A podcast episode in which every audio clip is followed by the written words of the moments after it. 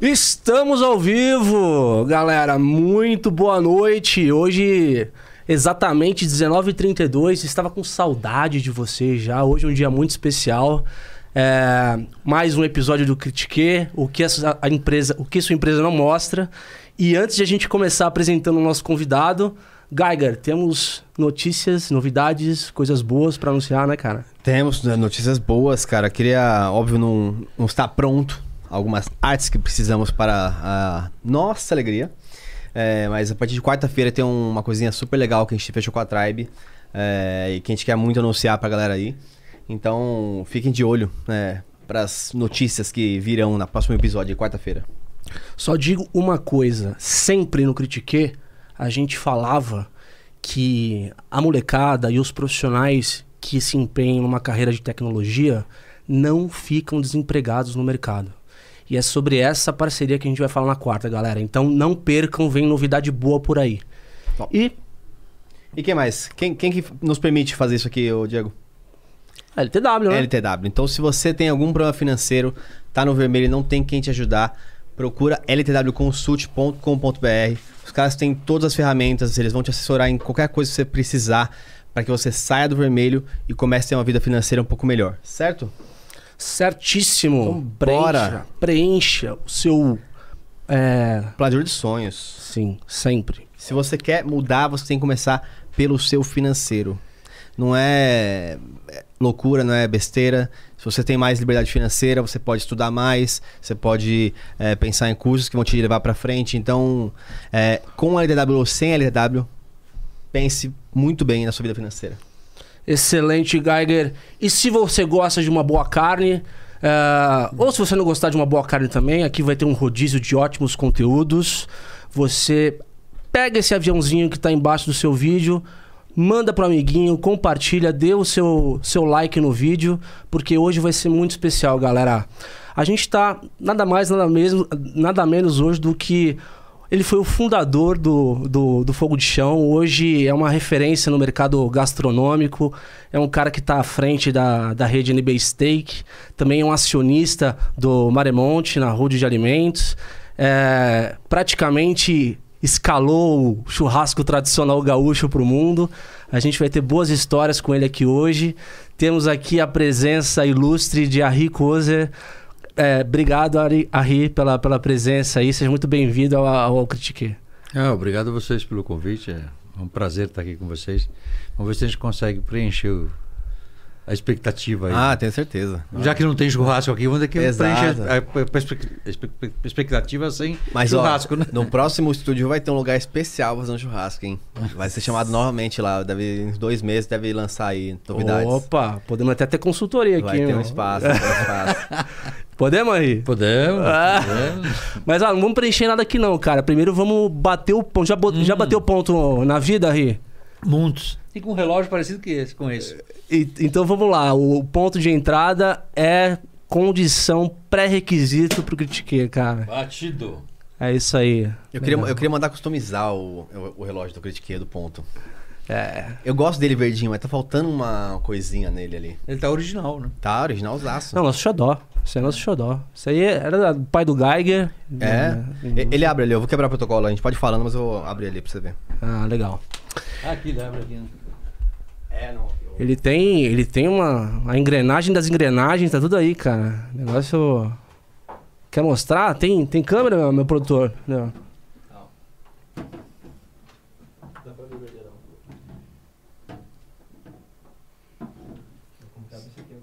Você acha? Olha lá. Não, vai ter que puxar ele pra cá, ele tem pra cá. Um dos segredos do Critique, galera. Esse aí é quase o cuco automatizado. Ficar... Essa é a máquina original. Essa é a máquina original. Você sabe que a IBM produziu é, esses relógios no passado. É, quando era tecnologia de ponta, né? A IBM produziu bastante relógio de ponta, inclusive do Central da Brasil, lá no Rio de Janeiro, a IBM que, que fez. Engraçado, né? Também só, só um pedacinho daquela. Lançou a. Agora não quero mais. uma, uma fase. Mas aí, é, deixa eu te é, começar. A gente vai falar de muita coisa boa aqui, vamos falar de mercado, acho que a gente pode falar de tendências.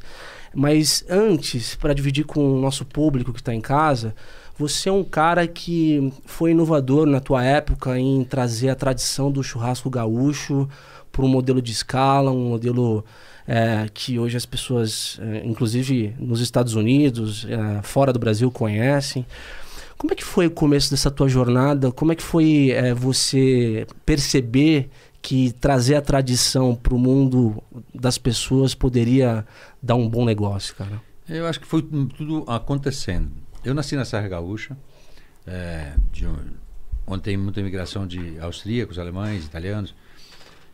E já tinham feito uma pré-reforma lá agrária, né? Porque o meu avô já tinha distribuído o que tinha de terras para os meus pais, meus tios.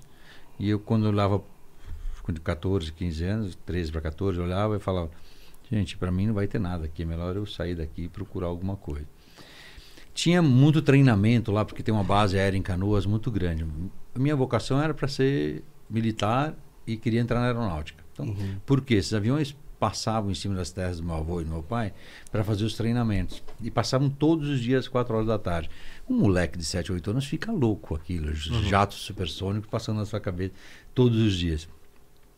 E eu cresci com essa história de querer ser piloto. E ficava enchendo lá meu pai, não, você é piloto, você é piloto. É, e aí tinha uns amigos do meu pai que tinham churrascarias já nessas de beira de estrada e estavam em Aparecida do Norte. Eu falei, ah, eu vou para a churrascaria. Diz que dá dinheiro, diz que funciona. Uhum. Então eu vou para lá e depois eu vou ser piloto. Aí entrei na churrascaria e virei piloto de espeto. Até hoje estou. Mas uh, o porquê as churrascarias? Porque teve uma leva lá de, de italianos começaram a sair e percorrer o Brasil abrindo churrascarias na beira das estradas. E aí foi o Brasil inteiro. Eu já sou a segunda geração, foi a geração, isso foi nos anos 50, 60. Então percorreu o Brasil inteiro. Quando eu entrei, já nos anos 80, 70, 80, a coisa já estava bem diferente. E já estava começando a entrar nos bairros melhores do, da cidade. E, e, e, aí esse trabalho, que eu sempre achei que era um trabalho assim, o, o tipo de serviço que tinha, podia fa faltar alguma coisa na época. Mas para a época era muito evoluído, era uma coisa nova, uma coisa é, de encantar o cliente. Eu, eu, eu, eu sabia de olhar para o cliente quanto ele, um cliente estava feliz ou não e, e o quanto eles elogiavam e o quanto todo mundo queria fazer aquele negócio funcionar. Então a gente pegou aquele conceito e começou a polir, né? criar uma história, muitos anos dentro desse negócio, foi criando história. Quando o negócio veio para a gente, montamos nossos restaurantes, já veio com essa cara mais nova, mais atualizada já. E, era, e nós éramos uma molecada, nós começamos o negócio em quatro. Imagina eu com 18 anos. Ah, você era moleque? É, é moleque, né? 18 anos. Mas você começou como um garçom? Sim, comecei ah, um tá. garçom com 15 anos, aí juntei eu, meu irmão e mais outra dupla de irmão, que era o Aleixo Jorge. Juntamos o dinheiro nosso, juntamos o dinheiro do meu pai e compramos uma operação que estava funcionando. Mas, mas como garçom você chegou na picanha ou você ainda ficava não, com batata eu, e a... Não, eu cheguei no, em todos, porque, todos os porque estágios. tem uma escala, não Não, não, começou assim, lavando prato, como é. todo mundo, né? Lavando prato, depois de lavando prato foi é, fazer suco e depois dos sucos foi fazer... É, não podia mexer com coisa de álcool ainda, porque era menor, né? Aí foi fazendo todas as coisas, depois foi para churrasqueira, aí aprendi, ajudante de churrasqueiro, aí depois passando as carnes, aí depois virou mestre, e o meu irmão já tinha se virado gerente da noite, e aí é, já já estava com conhecimento uhum. é, de base de como fazia todas as, as funções, as dentro da churrascaria. E é muito importante, né, você passar por esses, essas etapas, né? O, o, hoje a gente mesmo que a gente contrata alguém é, já em, em, em, qualquer outra função, a gente procura, tenta no treinamento colocar pelo menos um final de semana, um, uma semana ele em, em alguma função para ele entender. Eu acho que eh, faz, o McDonald's usou isso, a gente copiou o McDonald's. Rotação, né? é, porque o, o que, que vale? No McDonald's até o presidente da empresa tem que trabalhar uma semana por uhum. ano é, atendendo o cliente. É porque você vê as, as necessidades que o cliente tem. Quando você está lá no TTT, tem duas né, é, coisas que se analisa que é fácil para ver. O que o cliente precisa e o que, que a equipe precisa. Então, se você pega alguém do escritório e coloca lá dentro fazendo uma função de três ou quatro dias, ele vai ver que os dados que ele recebe no escritório é porque alguém está fazendo lá e está fazendo direito. Então, e, e aproxima a, as pessoas disso. Então, a gente faz, até hoje a gente faz essa caminhada, porque eu acho que é importante o conhecimento. Não tem que ficar lá quatro, cinco, seis meses, como faziam comigo, né? Mas, mas o pessoal tem que ficar um pouquinho para entender. Tempos, né? É entender para ver é, como é que funcionava. Uhum. E quando o negócio começou a ganhar corpo lá no Rio Grande, é, você demorou quanto tempo para de fato ir para São Paulo? Ou você já veio para São Paulo direto? Como é que foi? Não, a gente é, quando a gente saiu de lá, a gente veio para São Paulo, São Paulo, Rio, depois voltou para Porto Alegre. Ah, tá bom. Nessa época a gente estava é, meio saudoso das coisas do Rio Grande. É a mesma coisa que quem sai do Brasil por um tempo, não sei se saíram. Quando você fica um ano, dois anos trabalhando fora do Brasil, você acha que todas as coisas do Brasil são perfeitas. É. Não muda. Quando eu fiquei três, quatro anos fora do Rio Grande do Sul, quando voltei, achei que tudo era tudo aquilo que eu perdi é que valia a pena uhum. voltar a pegar de volta. Uhum. Então estava tendo um movimento lá de nativismo, que era trazer o interior para dentro da cidade. Então a gente pegou esse, esse, esse gancho é, de é, ativar a cultura, da, valorizar é, as coisas do Rio Grande. E a gente pegou junto com o movimento dos novos artistas gaúchos daquela época, que estavam surgindo, uh, a maioria deles, Rui Biriva, Burguetinho, todos esses caras que foram importantes e são importantes hoje para a música gaúcha. Baitaca. Eles estavam começando a carreira. Baitaca, não. Né? E aí o que, que nós fazíamos? Nós colocávamos eles lá dentro é, para fazer é, canjas. De, de, segunda, terça, quarta, que não tinha nada para fazer, uhum. o pessoal ia para lá, eu, eu dava cerveja para eles, eles davam uma palhinha na, na hora do show, faziam alguma graça lá, pegavam o microfone e cantavam um pouco, faziam uma brincadeira com o pessoal, fazia isso que nós estamos fazendo aqui hoje, Sim. talvez lá, na, só que era ao vivo, né, na frente de todo mundo no restaurante.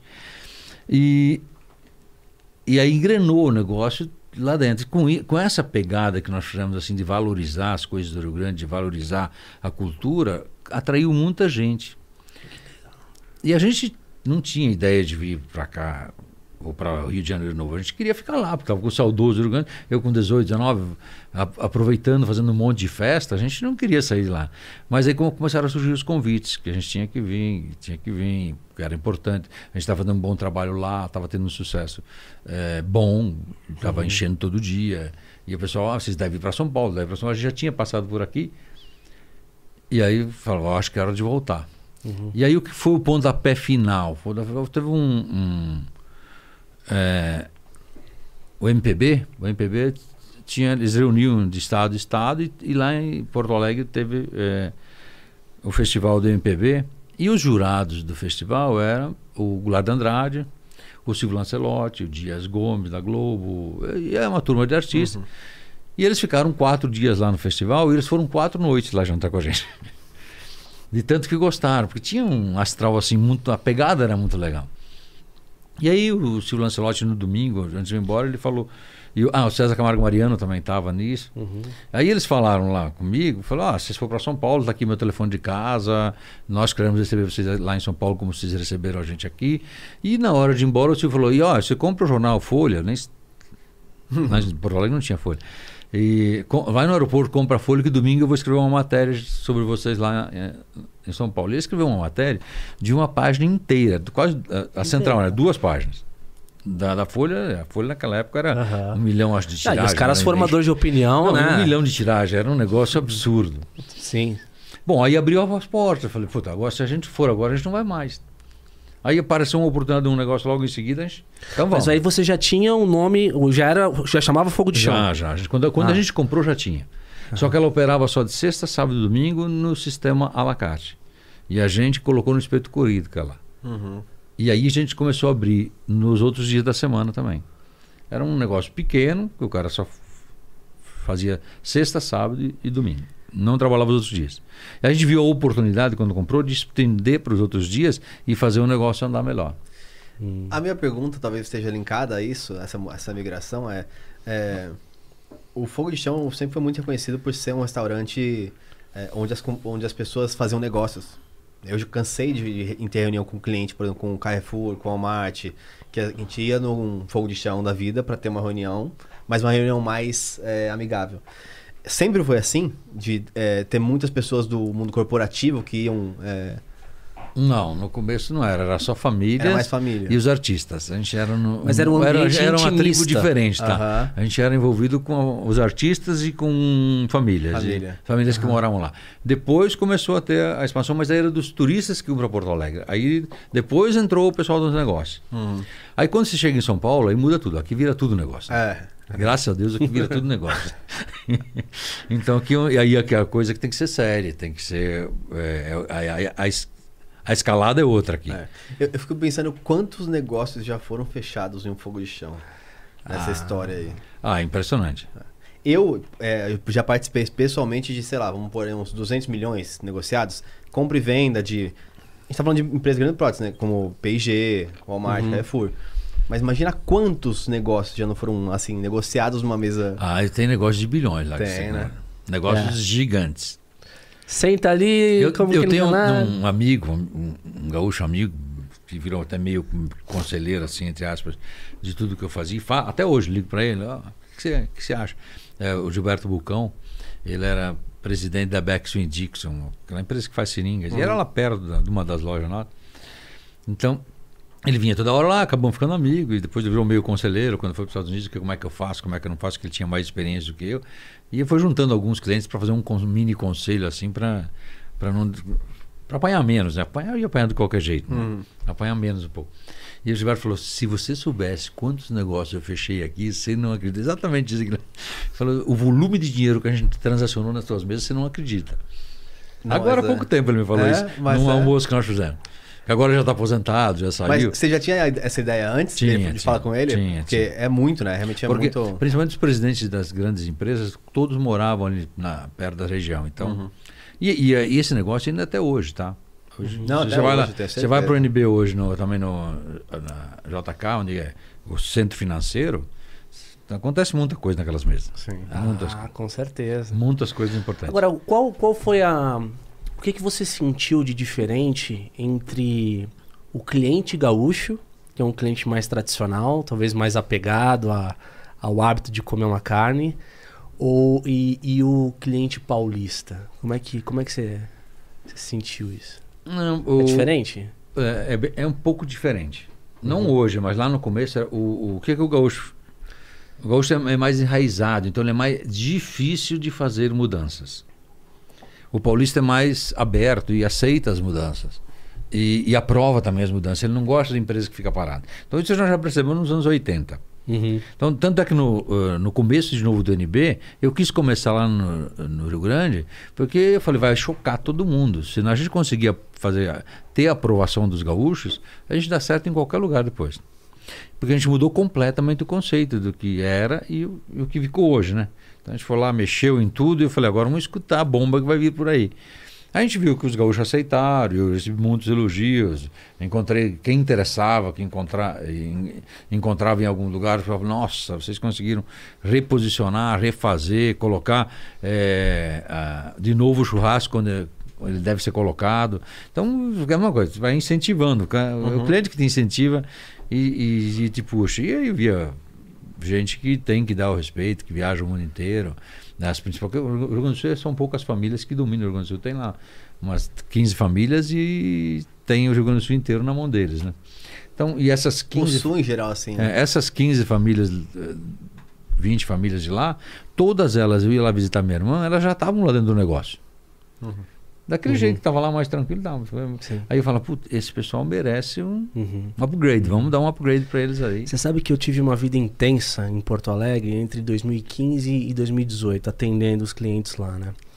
E o, o- tanto os clientes quanto os amigos de, de, de empresa, é, bem nessa, nessa linha que você falou, mais enraizados, tá? tenho grandes amigos lá até hoje, mas a gente ia de vez em quando ia comer num lugar, cara, que o cara, ele não aceitava cartão, você tinha que chegar lá com o cacau, cara. Chamava Do, chama Dom Henrique. Não sei se já... cara, Mas aqui pertinho tem um cara assim também, o Castelões. ah é? Aquela pizzaria a mais antiga do Brasil é aqui pertinho, aqui no, na Moca. Você tem que ir lá com dinheiro, só aceita dinheiro até hoje. Pois é, e, e sempre tá cheio lá, é, é tipo um lugar pequeno, né? O cara não faz questão de ter mais de uma loja, ele tem aquela coisa ali, eu não sei, dezenas de anos ele tem aquilo ali. Sempre tá cheio. Só que é engraçado, cara, que se você não for lá com o dinheiro, você não come, cara. Será que, ele, será, será que ele é tipo o gestor e fala assim, cara, não quero mudar. Não quero evoluir. Tá bom assim, eu vivo bem assim, eu sou Mas- feliz assim. Mas isso pode, não é só lá, né? Na Europa também tá cheio de lugar assim. É? É, pequenos, que é familiar, o cara tem lá 200 anos, o cara fica lá naquele jeito de lá e, e não muda nada. É a vidinha ali. É, é- é nem o, prato ele muda só cada 10 anos, um, É. um toquinho a mais do que tem, mas mantém aquilo. E os clientes gostam daquilo e voltam. Uhum. Que não era a nossa ideia. Quando eu vi que deu certo primeiro, eu já pensei, vamos fazer escala desse negócio, né? É escalável. Você já pensou, já. já pensei, isso aqui é escalável. Primeiro eu não pensei assim, em escala, como a gente Sim, falou é. Nós éramos em quatro, certo? Eu falei, Sim. vamos abrir quatro, uma para cada um, porque assim a gente tem, corre menos risco de brigar. Faz aí sentido, depois estava. aí quando abriu. E lá em Porto Alegre, quatro ficava muito. Aí abrimos duas, falei, vamos para São Paulo. Viemos para São Paulo. Então dividiu, dois em São Paulo, dois lá. Aí quando eu ficou todo mundo em São Paulo, falei, agora vai ter muita gente aqui, não, com risco de briga. Daí veio os Estados Unidos. Aí separou todo mundo de novo. então, Aham. era uma estratégia de crescimento A que não dava conquistar- tempo para brigar. A ideia de conquistar o mundo, então, partiu disso. É, e aí, primeiro eu e meu irmão era, tinha um estado para cada um, depois agora um país para cada um. Eu ficava no Brasil, ele ficava lá e juntava de, de tempos em tempos, ficava viajando e vendo o que tinha que tocar. Uhum. Então, o planejamento todo, ele nunca foi um planejamento. Como é que eu vou planejar? Hoje a gente faz o planejamento de 10 anos, 15 anos, 20 anos no negócio, mas naquela época era o que nós ganhamos quanto nesses dois meses e onde é que nós vamos investir. É, porque primeiro tinha que ganhar para depois investir. Né? Então, e, no- e os primeiros empréstimos que nós pegamos de família, dos amigos e tudo, nós tínhamos que quitar. Então, agora que quitou, agora vamos começar a crescer. Ah, legal. Uhum. Mas eu fico pensando, tentando é, imaginar você naquela época, de moleque, pros seus vinte e tantos anos.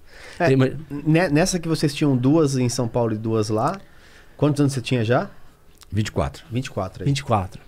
É, imagino que você conseguiu sucesso tanto em Porto Alegre quanto em São Paulo, é, chegando perto dos clientes. Né? Obviamente você, você, fez, você fez amigos pessoais. é, eu imagino que você deva ter feito. ah, ah, deve ter usado os clientes como uma maneira de expandir o teu negócio. Mas à medida que você escala o teu negócio, você não começa a perder é, isso, isso que está, às vezes, é, inerente ao teu negócio, ou Quando, seja, de estar quando, que- perto quando do... que foi o momento que você falou assim, cara, tá fugindo um pouco do controle, talvez? Eu não estou conseguindo falar É. com as pessoas do jeito que eu falava. Ou você sempre conseguiu falar com Eu os sempre clientes? consegui. Olha, Eu sempre consegui. Até o final eu sempre consegui. Eu sempre tinha agenda para os clientes. uhum, Então eu organizava todo o meu, dia, como hoje, também eu organizo o dia até X horas, eu, eu almoço normalmente três ou quatro vezes por semana no nosso restaurante. E nisso eu já vou vendo os clientes. Eu vendo equipe, eu vendo cliente, eu vendo tudo isso. Então tem uma rotina até hoje de de estar presente no restaurante, nem que se for só na hora do almoço, mas tem uma rotina. Uhum. E, é, essa coisa não, não fugiu de, de- do meu controle nunca. É, porque nós conseguimos ter uma equipe, montar equipes, as equipes eram extraordinárias. Então, se você se eu fosse para a loja e tivesse muita coisa para consertar, talvez eu, eu ia ficar mais longe do cliente. Mas como co- não tinha quase o que consertar, era fazer treinamento, botar a equipe para rodar, a equipe era extremamente eficiente. Então, era só é, fazer lapidação, sabe? Então, uma- Uhum. Uma polidinha aqui, uma conversinha ali, uma arrumadinha aqui, um produto novo ali. E, e as coisas iam se encaixando meio que no automático. Era coisa como um passe de mágica, né? As coisas aconteciam. é, eu me lembro de entrar no, no salão, só olhar assim, a pessoa, era como fazer. E é também até hoje. É como você reger uma orquestra. Você entra, todo mundo está ligado no que vai fazer. Então, se você está todo mundo ligado, a coisa acontece ao natural. Fica mais, mais tranquilo. E quando você não está lá, agora boa parte do tempo eu não estou. Mas tem que ter gente qualificada e que você confia que está fazendo trabalho igual a você. E em, mu- em muitos dos casos, eu acho que foi- eles estão muito melhores do que eu estava. Eu tenho que sempre colocar assim. A minha época, o mesmo tempo, a mesma idade. Qual, qual era o meu conhecimento e qual conhecimento que agora os os gerentes, controle de qualidade têm? Sim. Eles estão muito acima do que eu estava na mesma época. Sim. Então, é, e, e- e se você ficar olhando para a equipe, você tem surpresas diárias, semanais, porque, é, de evolução. E, e de ideias que eles trazem, de como fazer. Então, se você escutar bem a equipe, ver para que lado eles querem ir, e que eles tenham vontade de crescer, e, é- e eles têm mesmo, têm essa garra de fazer, e, e- o quanto você transforma as pessoas, você- as pessoas vêm com você, elas vão. Bom, Nós pegamos de cara, assim, quando a gente fez o, o projeto Porto Alegre para cá, a gente trouxe umas 20 pessoas de lá para fazer o projeto daqui. Depois daqui, quando a gente foi para os Estados Unidos, na, na primeira leva, a gente levou 120 pessoas daqui. Agora você imagina Nossa. que a gente levou, se foi uma operação de imigração, eh, a nossa, eh, depois da Ford. A Ford tinha levado 300, nós levamos 120. Nossa. Nossa. É, isso, Isso quando? isso em 95. Para 96. 96. Em 96. É. Eu fico pensando que. ah, 96 e 97, porque foi um, tempo aí, né? Dessa época até, até o ano 2000 e 2001, a gente foi levando, até o 11 de setembro, a gente foi levando muita gente. Levou 120 nesse período aí. Só que não é só levar 120. Esses 120 saíram daqui, eram pessoas que, que tinham, tra- tra- chegaram do mesmo jeito que eu cheguei, trabalhando. é, limpando prato, depois foram crescendo, aprendendo inglês, foram ap- aprendendo gastronomia, enologia, porque aí teve abertura no Brasil também, que melhorou muito.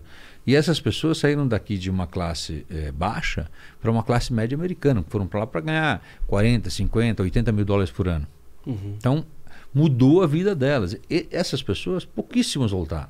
Todos se tornaram diretores lá ou montaram seus próprios negócios lá.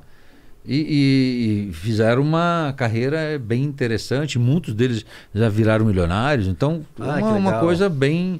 Acho que a parte eh, social, a empresa cu- cu- cumpriu bem o, o papel. Acho que nós todos temos orgulho disso, porque a gente cumpriu o papel de, de inserir gente num- numa nova sociedade, num novo conceito, num novo patamar de vida. Uhum. É, então, é, isso aí deu bastante alegria pra gente. E te- quando eu encontro as pessoas, eu vejo que tem uma gratidão por isso mesmo.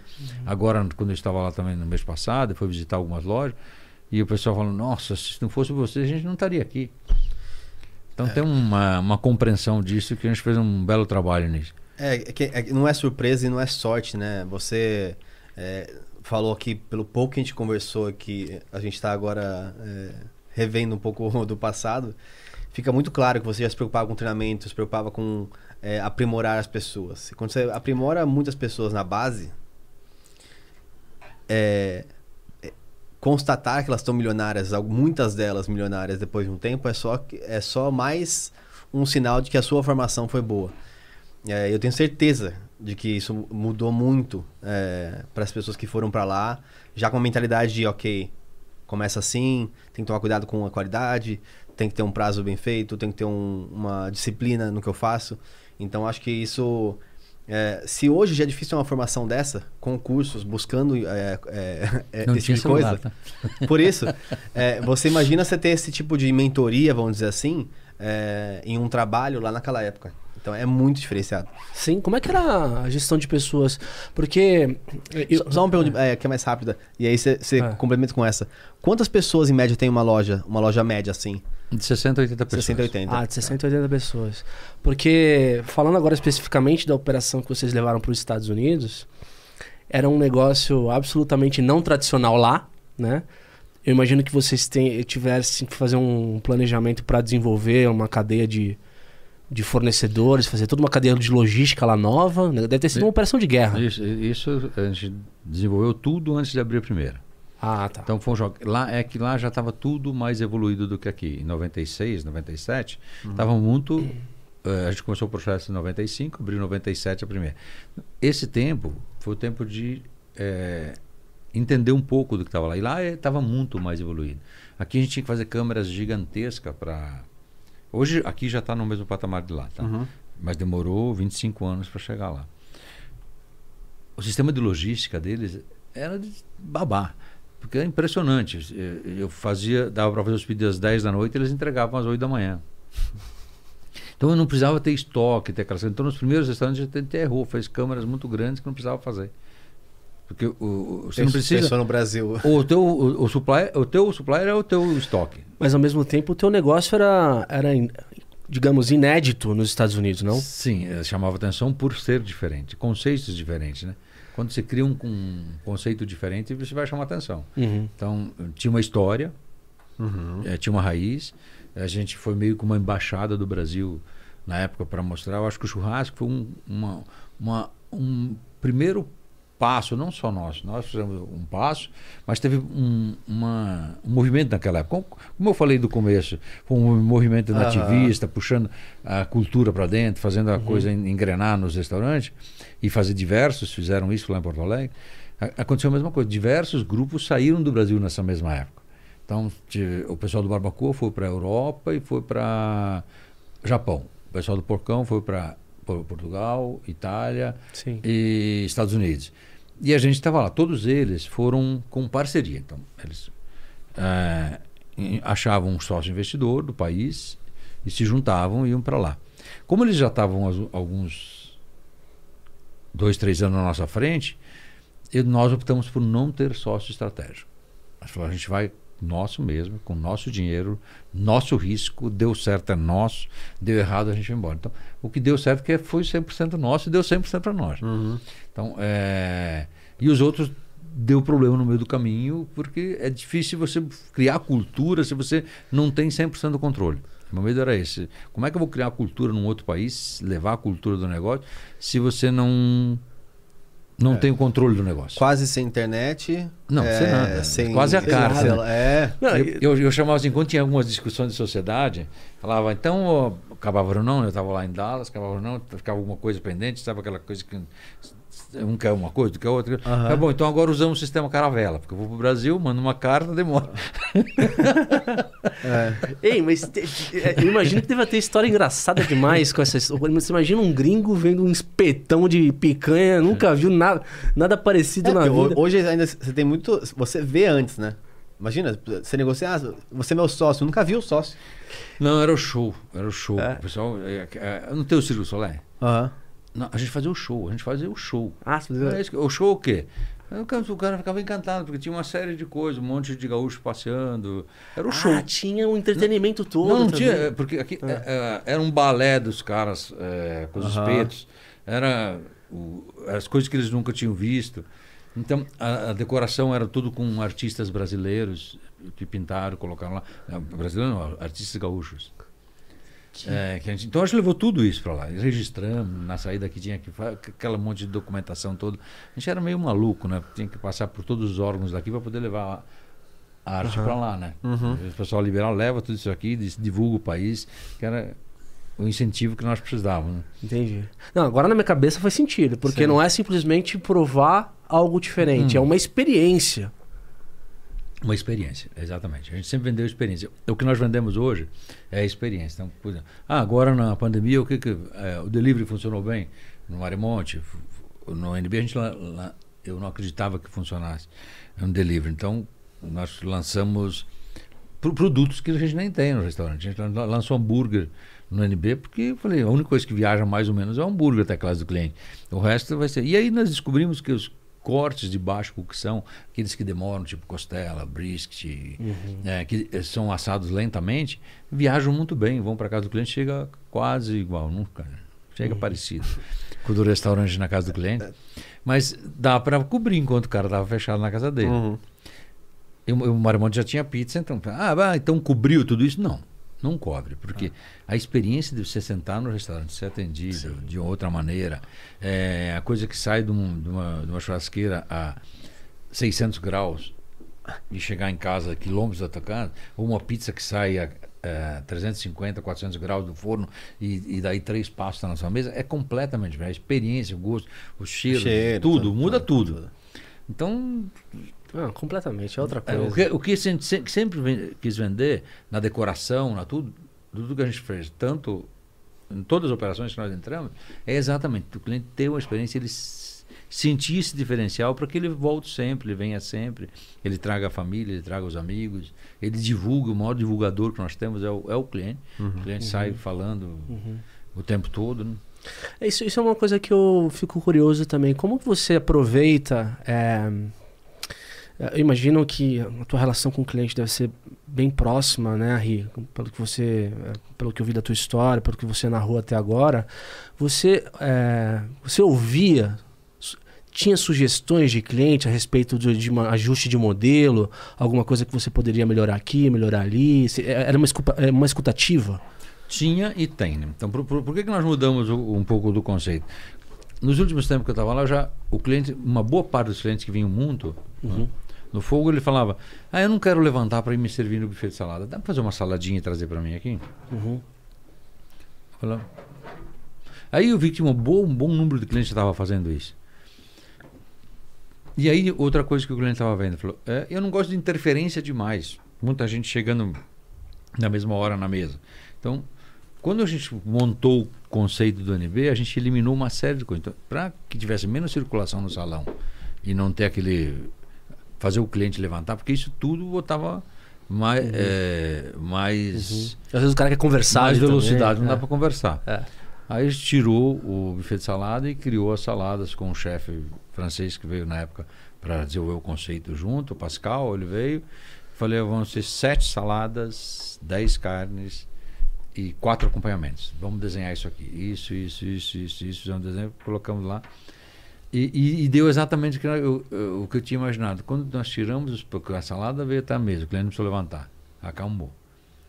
É, quando as coisas que ficavam na mesa saíram também. Então só fica na mesa hoje pão de queijo, mais uma coisinha. O resto vem tudo da cozinha quentinho na hora. Uhum. A experiência mudou. E o corte, que nós tínhamos aquele monte de espeto, eu selecionei, fez duas churrasqueiras. Uma de espeto, uma de grelha. Os cortes que vão melhor na, no espeto ficaram no espeto, que são picanha, vazio, que é a fraldinha aqui de São Paulo. É, esses ficaram no espeto. Os outros, que são também o carro-chefe conhecido no mundo inteiro, os outros todos, todos foram para grelhas. Mudou completamente. Mudou toda a, a dinâmica do negócio, mudou aí. Que é exatamente a- o, o carro-chefe da casa nova, da da MB Steak, que é o corte especial de vocês. São as né? carnes. São É, as e carnes, aí exato. foram lançados cortes especiais. E, e aí nós fomos buscar nas fazendas é, como é que o boi era produzido, de que maneira, quanto sangue europeu, é, o que, que ele comia. Hoje nós temos rastreabilidade de todo, tudo que vem para os nossos restaurantes e também para o Marimonte, da- do que, que vem. Então, são dois caminhos. É, desenhamos o que nós queríamos de produto e onde nós íamos buscar. Acertamos as parcerias e depois fizemos o negócio rodar. No, no Marimonte é a mesma coisa. Ok, ele vai ser uma casa italiana, então qual que é o melhor tomate do mundo? Ah, é o San Marzano feito lá no, no sul da Itália, no pé do vulcão. É esse aí que nós vamos trabalhar. Então vamos lá visitar, peguei o chefe, fui lá para a Itália, visitamos a fábrica, como é que era, o que vem, esse aqui. É, a farinha. A farinha também tem que ser italiana, porque tem um blend de, de, de grãos de trigo misturado, que há 100 anos o mesmo moinho pega em todos os lugares, os mesmos fornecedores, para que não mude o, o padrão. Você viu lá em loco. Porque pega do terroir e, a- e o, e o sistema. Nós- Eu visitei Visitou com lá. o chefe, visitei lá, né, como é que funciona cada um. Foi para aprender, não, aprendi, não sabia de italiano, teve que aprender. Uhum. E aí o, o propósito é o quê? Uma casa 100% italiana. Como o NB é uma casa 100% brasileira. Então, e uma outra proposta que nós tivemos na, na- no desenho do NB, nós vamos ter só carne brasileira. Porque a carne brasileira já tinha dado o salto necessário. Ela saiu de 95 para cá, os confinamentos, os frigoríficos, eles melhoraram muito a genética no Brasil e a carne brasileira é outra carne que era até 90. É outro bicho hoje, é um negócio fantástico. Hoje o Brasil não perde para nenhum lugar do mundo em qualidade de carne. Quando é premium, né? Uhum. Em quantidade também nós não perdemos porque nós temos o maior rebanho do mundo. E, e, e aí você con- conseguiu fazer uma coisa mais de brasilidade. É, as- os produtos que nós desenhamos com a nossa marca, na época, contratamos uma empresa para fazer o branding do que seria o NB, então foram desenhados 10 produtos, esses 10 produtos têm que ter brasilidade no negócio. O, eu, sou um pouco leigo numa coisa. Quando você fala assim, um corte especial, é você de fato mudar aquela. Eu tô pensando naqueles cortes tradicionais da, que você vê no boi. Você abre a internet, vai ter aqueles cortes tradicionais. Um corte especial, um corte que vocês montam uma parte especial? O que, que, Não, é? você que pode que é? pegar um desses cortes aí e, fazer um subcorte. Pegar só o. dar- é, a- por a- exemplo, o premium do o, premium. o que leva o nome negócio. NB Steak. Uhum. Na real, ele é o raquete. Ele é uma, uma parte que. A paleta é isso daqui. Então, é aqui em cima ela tem uma parte mais com carne. Com carne. Ele corta aqui e tira isso raspando do osso. E aí as fibras são bem fininhas e você consegue pegar isso daí e abrindo, tira aquela cartilagem que ele tem no meio, porque ele tem uma cartilagem no meio. Se você não faz todo esse trabalho, fica incrível, não Entendi. fica legal. Entendi. E aí, uh, eh, o, que o nosso trabalho foi desenvolver, o meu trabalho junto com, com os frigoríficos, desenvolver esses cortes para que eles che chegassem no padrão. Legal. Mas aí você faz a gestão de fornecedores em contratos de longo prazo, parceria, é, você escolhe um fornecedor estratégico e isso te dá valor do ponto de vista tanto de aquisição de matéria-prima quanto qualidade de produto. É isso. A gente sempre colocou qualidade na frente. Então, é, o quem consegue fazer aquela qualidade que, que você precisa. Então, é o, o primeiro ponto. Depois, tem que ser alguém que tenha escala, porque o cara não, não que abate dois, três bois, não consegue Claro. te manter. Você usa quanto? 3, 4 quilos para cada boi que, que morre. O resto não usa, não, não são as carnes específicas. Uhum. Então, tem que ter a escala e, e aí você consegue separar o que você precisa. Então, além de ter o, a restabilidade, saber o boi, eu visitei um- um- uma criação há pouco tempo que assim, todos os bois parece que foram desenhados. Eles saem todos com 550 quilos. É impressionante. É é o processo, né? É, é- é um processo. Angus, o que, que é, era? é Angus. Angus. Eles eh, colocam inseminação, dão lá para o fazendeiro parceiro, inseminou as vacas. O bichinho nasceu, eles amamentou, parou de amamentar, eles entram com, com as ações. Então, eles se preocupam desde o alimento adequado até ele chegar. E aí agora confina 100 dias, aí ele engorda inteiro e pronto. Tem uma cadeia de produção da Unilever, um amigo meu que trabalha na Unilever. é, os caras usam o leite que vai no sorvete do Ben Jerry. é, precisa cumprir uma série de pré-requisitos, como por exemplo, os bichos ouvem música no coxo. Então, assim, é uma forma dos, Deixar mais tranquilo. de deixar mais tranquilo. E, obviamente, a produção do leite tem um nível ali de, de excelência que. E até é, pela forma como o bicho é tratado, essa, essa questão do ESG que está sendo, tá sendo bem. bem, Agora bem o pessoal está falando bastante, mas É. já tem um bom tempo que tem gente fazendo. Nós visitamos um tempo atrás um- na Espanha um produtor de vinho que ele o vinho foi por, por acaso para ele. É um cara super caprichoso, mas ele fornecia leite para para os Estados Unidos. Olha lá. E aí ele que resolveu, ele é certificado pelo FDA, a fazenda dele, e aí ele resolveu fazer vinho. E aí ele fez um, um- a- o vinho tudo biodinâmico. Então as vacas estavam lá em cima, a- aí a urina da vaca desce, ela é ureia para a uva, para a pareira da, da uva. É impressionante. Então quando você vê ele- todas as, as nuances, aí eh, na hora da colheita ele vai lá e pega, colhe grão a grão, não, não pega o cacho da uva e joga lá, Uhum. como a maioria faz. Ele tira grão a grão de cada um para fazer.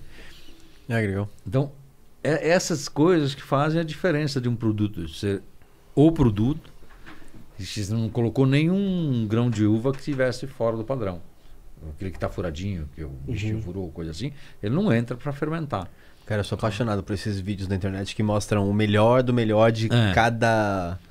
É, e- e eu- imagina, você imagina as experiências dele, É. né? Quando ele fala que vai visitar uma fazenda, ver o processo da farinha. é, Eu ser- gosto disso, eu gosto de quem faz bem feito. Então, e, e aí trago para nossa equipe, isso que eu estou falando aqui, eu trago para nossa equipe, conto essas histórias para nossa equipe, trago as fotos, trago o filme.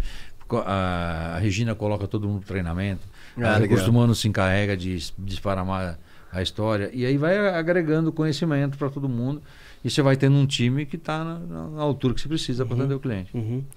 E aí, é, falando de qualidade, né? Que é uma coisa que você coloca em primeiro lugar.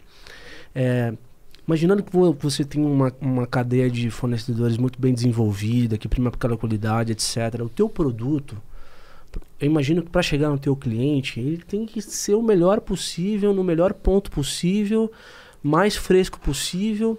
Como que você lida com essa questão da logística de forma que você consiga chegar nesse ponto perfeito e, por exemplo, ter, ter- como é que você lida, por exemplo, com, com desperdício?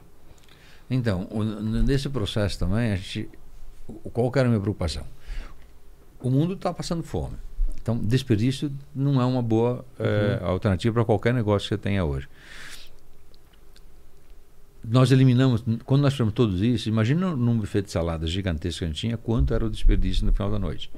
Nós eliminamos quase isso. Quando a gente passou a fazer no, no porcionado, nos pratos, também teve um- uma redução muito grande no desperdício. Mas eu acho que o desperdício maior não está aí. O desperdício maior é quando você não tem uma equipe bem treinada. Então eu cuidei de tudo isso, fui lá, fe- fez, o contrato, a pessoa tratou o boi, arrumou, abateu, fez tudo certo. Aí tem um caminho também que tem o gelo. No Brasil é mais difícil tratar o- gelo e o degelo. Então o transporte, a logística no Brasil, ela é sempre complexa. Aí quem vai receber a mercadoria? É, se, eu, se eu pego uma carne bonita, assim, um- uma picanha bonita, lá eles fizeram todo o processo, cryovac, embalaram ela e tudo. Mas se por uma acaso ela teve algum furinho e o cara que recebe não percebe, ela vai oxidar inteira. Rapidinho, tá? Então, o que, que ele tem que fazer? É, peça a peça, ele tem que olhar quando chega se ela está bem acondicionada. Ou então, é, eu briguei muito com fornecedores com, ah, quando contratava empresas terceirizadas para entregar. E aí, a, a, a caixa diz que pode ser empilhada três caixas. Por que, que não pode ser empilhada cinco caixas? Porque com o peso da carne aqui de cima, ela força e aí ela fura essa embalagem. E aí ela estraga todo o produto, que olha o cuidado que eu teve lá, raça, tratamento, diferenciado, blá, blá, blá. Eu chego lá na última hora, o cara vai descarregar o caminhão. Então, tudo isso a gente tem que acompanhar, tá? Detalhe do detalhe. É do detalhe do detalhe, porque você, você não acompanha. Ah, e aí tem uma furada. Naquele dia, se você percebeu que furou na hora, você já abre, ela tá perfeita. Mas no dia seguinte ela já não tá mais. E co- como que faz o. É que eu sou curioso. É desculpa. só de olhar. O- de se olhar. Você, você pega no supermercado, você vai lá, pega. Tá no, su- no supermercado, chega lá com uma embalagem é, Aham. de, de carne e ela tá cheia de sangue dentro. Esse- parece uma água. Sim, sim. Aquilo foi, ela teve mau condicionamento. Ah, E aquilo, se ela está oxidando, ela vai mudar o gosto. entendi. Quando ela quase não tem sangue nenhum dentro, ela está fechadinha sem sangue, sem bem pouquinho, quase nada, foi bem acondicionada e está na, na temperatura ide- ideal. Ela não perdeu, não teve problema de gelo e degelo. Ou então você vai ver que tem uma embalagem bem certinha e outra embalagem que eh, parece que tem ar dentro. Sim, sim. Essa aí provavelmente está furada e está com problema. Aí quando você vai abrir, o- fica, leva um susto. Então, é, é, isso eu estou falando da carne, mas isso são todos os produtos. É. É a latinha que vai receber, é a farinha que vai receber, como vai receber, se ela, a, ela- a farinha ficou bem acondicionada ou não, se ela começou a ficar impactada é porque ela pegou umidade, é, tipo de embalagem que vem. Ué. Então, eh, e isso, isso evoluiu muito. E nesses 40 anos que eu estou em restaurante, gente, na minha época, pegava o boi inteiro, cortava. Quando quando cheguei lá no restaurante da beira da estrada para trabalhar, chegava o boi inteiro lá, a gente cortava ele, desossava ele inteiro e servia o boi inteiro. Todos os cortes, né? É, vinha uma peça desse tamanho, você tirava o que tinha que tirar e colocava. E vai Hoje não, hoje, a parte logística andou muito no Brasil, muito. Então hoje nós temos tudo, dá para acertar com o fornecedor como você quer. Ah, eu quero os- é, essa parte do peixe, só o filé do peixe, de tal peixe. é, que vem aonde? De mar mais frio, lá da parte do sul. O nosso vem tudo de Santa Catarina para baixo, porque o mar é mais gelado, o peixe vem mais firme. Eu gosto que venha mais de lá. Também tem esses cuidados que nós temos que ter. Tem, é, tem uma região é, onde estão concentrados os melhores, por exemplo, os melhores pastos? Porque eu lembro, aí eu vou, tô voltando um pouco na minha, no, no começo da minha carreira, e eu lembro de umas situações, eu morei seis anos em Curitiba, Hum. né? E Curitiba, quando eu cheguei em Curitiba, rapaz, eu fiquei encantado. Fiquei encantado. Ela era a terra da churrascaria. Da, da, Puta, e aquelas massas. eu falei, não é possível, cara. Santa onde tá brotando? Tá brotando churrascaria, que Santa Felicidade, na beira da estrada mesmo. Porque, molecão, né? Eu vi É, Nossa. aquelas churrascarias, eu falei, puta, meu. Eu vou morrer de Eu tanto comer. 20 contos. E barato, né? Barato. É, né, Mas é que a barato. carne era muito barata. Sim, então, Ah, mas, Esse é um ponto bom. mas aí, mas aí, é a minha pergunta, né? Um dia, eu não, me- não me aguentei, né? Cheguei no dono da churrascaria e falei, meu amigo, qual que é a mágica aqui? Pelo amor de Deus. Porque eu, eu virei seu cliente aqui. Não, não, tem um monte por aqui. Aí eu comecei a andar na Vila das Torres ali, tem um monte. E, e eles falam o seguinte: na verdade, a logística é, tem muito produtor perto ali. Tinha, a, a- carne viaja menos tempo. Então eu não sei se a cadeia de produção fica mais barata na- até chegar no espeto. é, que, que propiciava o cara cobrar o que cobrava. Porque mesmo as churrascarias do mesmo nível em outras regiões, era muito mais caro. Eu falo, não é possível. Aí eu, por isso que eu falo, fica no Paraná, né? Tem um produtor mais, mais maduro no Paraná. Como é, que, como é que tá esse ecossistema de. O, o preço da carne muda de estado para estado. Hoje mesmo, você vai no Rio Grande do Sul e compra carne bem mais barata que aqui. Porque tem muita produção de carne lá. E outro não tem poder de compra de São Paulo para pagar o preço da carne daqui de São Sim. Paulo. Aham. Mas a carne do Rio Grande do Sul é muito boa. Sim. Então, lá é, um- é, é um forne- Agora, vamos voltar um pouquinho. Quando, lá no começo a gente vendia isso a 10 dólares por pessoa, tá? Uhum. Era mais ou menos o preço das melhores churrascarias nos anos 80 e 90. 10 dólares. É. Hum. Então hoje é completamente diferente. Hoje é 50, 60 dólares. Uhum. Já mudou bem o caminho. É, o porquê também. Vamos pegar só agora um exemplo. 18, 19, 20. 18, o boi estava 130 reais a roupa. É, 19, 140. É, até o começo da pandemia, 146. Sabe quanto está hoje? 330. Arroba do boi gordo. Dobro. Como é que você colocou 100% em 18 meses? Hum. Como é que você vai repassar isso para o cliente 100% em 18 meses? É, é um negócio inexplicável. A pandemia fez um negócio impressionante. É, só viu a margem de, de lucro do JBS e do Marfrig, né? Mas 10 bilhões de, de EBITDA nesse trimestre. Sim. né, Uhum. É- Aí é custo de grão, custo de ração que o boi come. Também tudo subiu junto. Foi tudo a mesma coisa. Milho, ração, tudo. Eu, eu- eu não entendi o que aconteceu nesse ano de pandemia. Foi uma coisa de cena. E o consumo explodiu também de carne. Senão não ia subir tanto o preço. Sim. Quer dizer, agora não mais, né? Porque, meu Deus do céu. do jeito que tá Será que negócio. para? Eu acho que o- a carne, se continuar assim, vai virar caviar. Sashimi. Sashimi de. de, de- Não, vai ter que afinar. Vai ter que vai ter algum, algum segredo aí, né? Vai ser igual no Japão. 160, 180 dólares o quilo de aguil. Ou 200 dólares. Pois é. Mas é, é, os brasileiros. é, eu- Mas, mas, des- desculpa, ó, é, qual que é a carne mais cara do mundo, assim? Tipo, você, Wagyu. é que você falou do, do, do Japão, pensando naqueles atuns super caríssimos que tem lá. Qual que é na- no boi a carne mais premium que não, você pode que quando comprar? você tem o, o Aguil 10, 12 é o mais caro que tem hoje, né? Uhum. Ou então o dry que eles fazem com mais tempo, que ele vai secando, vai perdendo peso, né? Uhum. Então ela também se torna uma carne, carne mais cara. Isso seria o, o quê? Mas não Quanto tem um quilo? específico, hoje, porque no passado a gente escolhia alguns cortes que eram os melhores. É, hoje não, hoje se escolhe a raça, a raçabilidade e o que o boi comeu, porque o, o bicho é aquilo Ah, que ele entendi. comeu. É como nós, né? Eu fico gordinho porque eu como todo dia bastante. Sim. Se você não comer, você fica magrinho. Não tem segredo. Então, só que o boi, ele reflete. Ele reflete tanto que, assim, é, é, nessas controle de qualidade, a gente tem que saber o que o animal come antes de vir, porque se você deu errado é, energia para o boi, ela vai, o gosto vai para cá. Tem boi que toma cerveja, né? Sim, esse é o Aguil, o, Ah, esse é o o boi Aguil. japonês. É, por, que, por que, que é isso? Porque eles fizeram um, lá em Kobe, eu visitei lá, fizeram uma criação que era perto de uma cervejaria. Então eles pegavam o, o resto da cevada e davam para o boi, o boi parado, e engordou bastante e ficou fantástico, uma raça boa.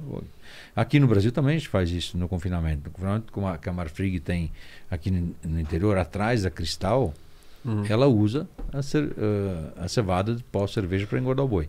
E isso dá uma suavidade na carne, quando Entendi. se trata dessa maneira. Entendi. E, e aí, o que tem que cuidar? Se deu caroço de algodão para o boi, você vai comer carne com gosto de clorofina, sabe? De... Uhum. Sim. Porque eh, o boi não consegue eliminar tudo. Agora, se der só um pouquinho, ele elimina. Então, Entendi. eh, eh, se dosou errado, o fazendeiro dosou errado, você Uhum. vai comprar o boi errado. E o pior é que quando faz, acontece isso, você não percebe na hora da compra, não percebe, só percebe quando coloca no fogo. Ah, no fo- na, na hora que Na- você tá que fazendo pro coloca no cliente. fogo, Que é- Aí, cheiro? aí o cheiro sai. Nossa. Jura, cara? Que loucura. É loucura mesmo.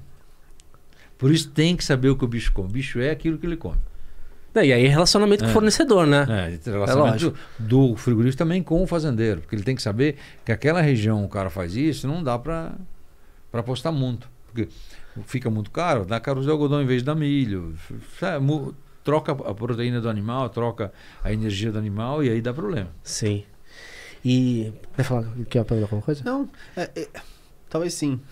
É, Existe algum tipo de sommelier da carne, assim? Porque as pessoas não conseguem identificar vodka, uma da outra, diferente. A carne também, será que tem algum sommelier que fala- consegue falar assim? É, os críticos mais. Não, acho que tem bastante gente que é, é, só de bater o olho já sabe qual a raça. eu- Aham. de- e quando colocar na boca, pode ter algum, mas eu acho que vai ser é a mesma coisa. Eu, eu tenho um amigo meu que era, é, conhecia bastante vinho, um grande importador. Ele falou: a gente pode descrever o que a gente quiser, porque vai valer do outro acreditar ou não. O papel aceita tudo. Não, e também numa conversa, porque é, ah, isso aí você induz a pessoa, vai ser igualzinho com vinho, tá? Aham, aham. Ah, tem sei Um o quê. frutado O cara- com a o cara- madeira. o cara leu lá um negócio lá da França, do- É. dos caras que eles falam lá, aí ele começa a falar aqui, mas ele não teve. O que, que a gente, na gastronomia, que eu aprendi é o seguinte: a gente vai sentir aqueles gostos que nós. É, e cheiros que a gente tinha, aromas, tudo, de criança. Aham. Aquilo entrou aqui dentro, tá aqui dentro. Então, você vai sentir vocês, todo mundo tem isso. Ah, Agora eu inventar, eu nunca fui, ah, esse aqui tem trufa, não, claro, eu comi trufa uma quantidade de 30 anos. Ah, não. Eu Cara, sei, é- eu um cheiro forte. Só. Pois é. Ah, isso aqui não sei do que. é, então eu acho que tem muita fantasia nisso. Aí eu Uhum. conheci meu amigo que era importador e um grande conhecedor de vinho, um grande conhecedor de vinho. A gente fazia muita degustação junto. Ele falou: vinho para mim é assim. E o Dias Lopes também, que é um jornalista conhece muito, fala: vinho para mim é assim, é bom ou não? Não precisa dar. Cada, você tem as suas características, você tem as tuas e eu tenho as minhas. Você gostou? Tá bom para você? Tá bom. Você não gostou? Do que, que você não gostou? Eu não vou depreciar o trabalho que o outro fez do vinho aí, que fez, teve muito trabalho para chegar aqui na mesa. Isso- E é verdade. Então eu vejo que, é, como na carne, já tem sommelier de carne, já tem, tudo tem, né? Tem de café. É, tem- então. vamos- vamos- Sempre É, tem e não alguém. vai né? haver consenso, E, não, né? e tem, tem um expert. Eu vi um, um- pouco tempo um- um- uma matéria, um programa de documentário, de um, duas moças que só degustavam bolachas. Óbvio que se elas fazem isso todo dia, elas vão ser muito acima da média. Sim. É, Eu como quase todo dia. Eu tenho uma chance de ser um pouquinho acima da média, porque é de tanto comer, né? Agora, se você beber vinho todo dia, também você vai ser melhor que o outro. Ele diz que não tem nada que você faça 10 milhões de vezes que você não vai ficar craque naquele Exatamente. Você é. chuta 10 mil bolas no gol, você vai acertar. Vai começar a acertar mais do que o cara que só chuta 100. 50. Exatamente. é. Agora a pergunta me deu uma luz aqui que acho que critiquei merece a tua resposta aí, R. Qual é o vinho perfeito para comer com o NB Steak? Putz, né, seria um sacrilégio falar de um só. É, eu costumo associar um vinho, um eu- Malbec para carne, né? É, é, é, o Malbec, porque a Argentina tem essa coisa do Malbec, de a carne muito da Argentina, mas nós temos. qual- eh, qualquer vinho que tem um, um pouco de acidez, porque a carne ela, ela tem mais gordura. Então, um pouquinho de acidez, que ele sobe um pouquinho a acidez, ele vai limpar a boca. Então, qualquer um. Tem bons vinhos na França, tem bons vinhos na Itália, tem bom, hoje tem vinho. No Brasil tem bons Brasil, vinhos. tá muito bom. Eu tomei, eu, eu- comecei a beber mais vinhos brasileiros e que envelhece, os vinhos brasileiros deixando envelhecer um pouco, eles ficam extraordinários. Extraordinários. Eu bebi agora com meu cunhado lá em Porto Alegre na- no final de semana, um vinho 97 de uma vinícola lá, sem pretensão, que estava esquecido num supermercado lá. Eu, eu- parecia que eu estava bebendo um um grande Bordeaux de 30 anos Olha lá. né? Então, É. ele tava domadinho, taninho, tava tudo redondinho. Uhum. Uhum. Então, é, é, e eu estou falando de um vinho brasileiro, que É. né, há 30 anos não se fazia grandes vinhos. Hoje o Brasil já faz bons vinhos também. Sim, sim.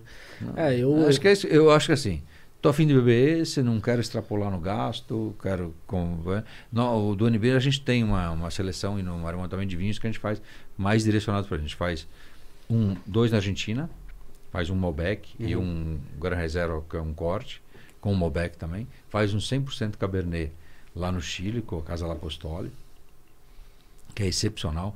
Vem do canto da pauta, é excepcional o vinho. É, e faz no Rio Grande do Sul também um com a Saltão, é um talento, que a gente está usando agora em 2012. Uhum. É excepcional. Esses vêm com nossos rótulos. Olha lá. A gente faz os vinhos com. eh, eles fazem em garrafa, já com o nosso rótulo, tudo, e a gente deixa lá. E no Marimonte a gente faz a mesma coisa na Itália. A gente faz no Piemonte, faz um Barbera e faz um Bianco lá. Pra, Uhum. que já é direcionado para o consumo. Dos nossos, com o nosso rótulo, qualquer um vai casar com a carne excepcional. E os rótulos são só para consumo interno ou também vocês vendem fora? O... Vende só no interno e nas lojas que a gente tem o NDB Marketing, que é vende todos os fica com mais ou menos showroom. O cliente come na loja, Uhum. aí ele quer fazer um churrasco, ele tem lá, ele passa e compra e leva. Entendi, legal. legal. Todos os produtos nossos que nós temos, que nós servimos nas mesas, nós colocamos à disposição para o cliente comprar quando ele quiser. Aí se ele quiser ligar e comprar também, ele liga e compra, a gente entrega para ele na casa dele. Vai congelado, bonitinho. não- Esse é um ponto interessante, né, Ari? É, eu, eu vi que vocês têm agora o NB Marketing e também estão fazendo novos negócios aí para se adequar um pouco a essa questão da pandemia aí. E eu vejo também que o mercado das boutiques de carne geralmente vem, vem sendo um mercado diversificado, né?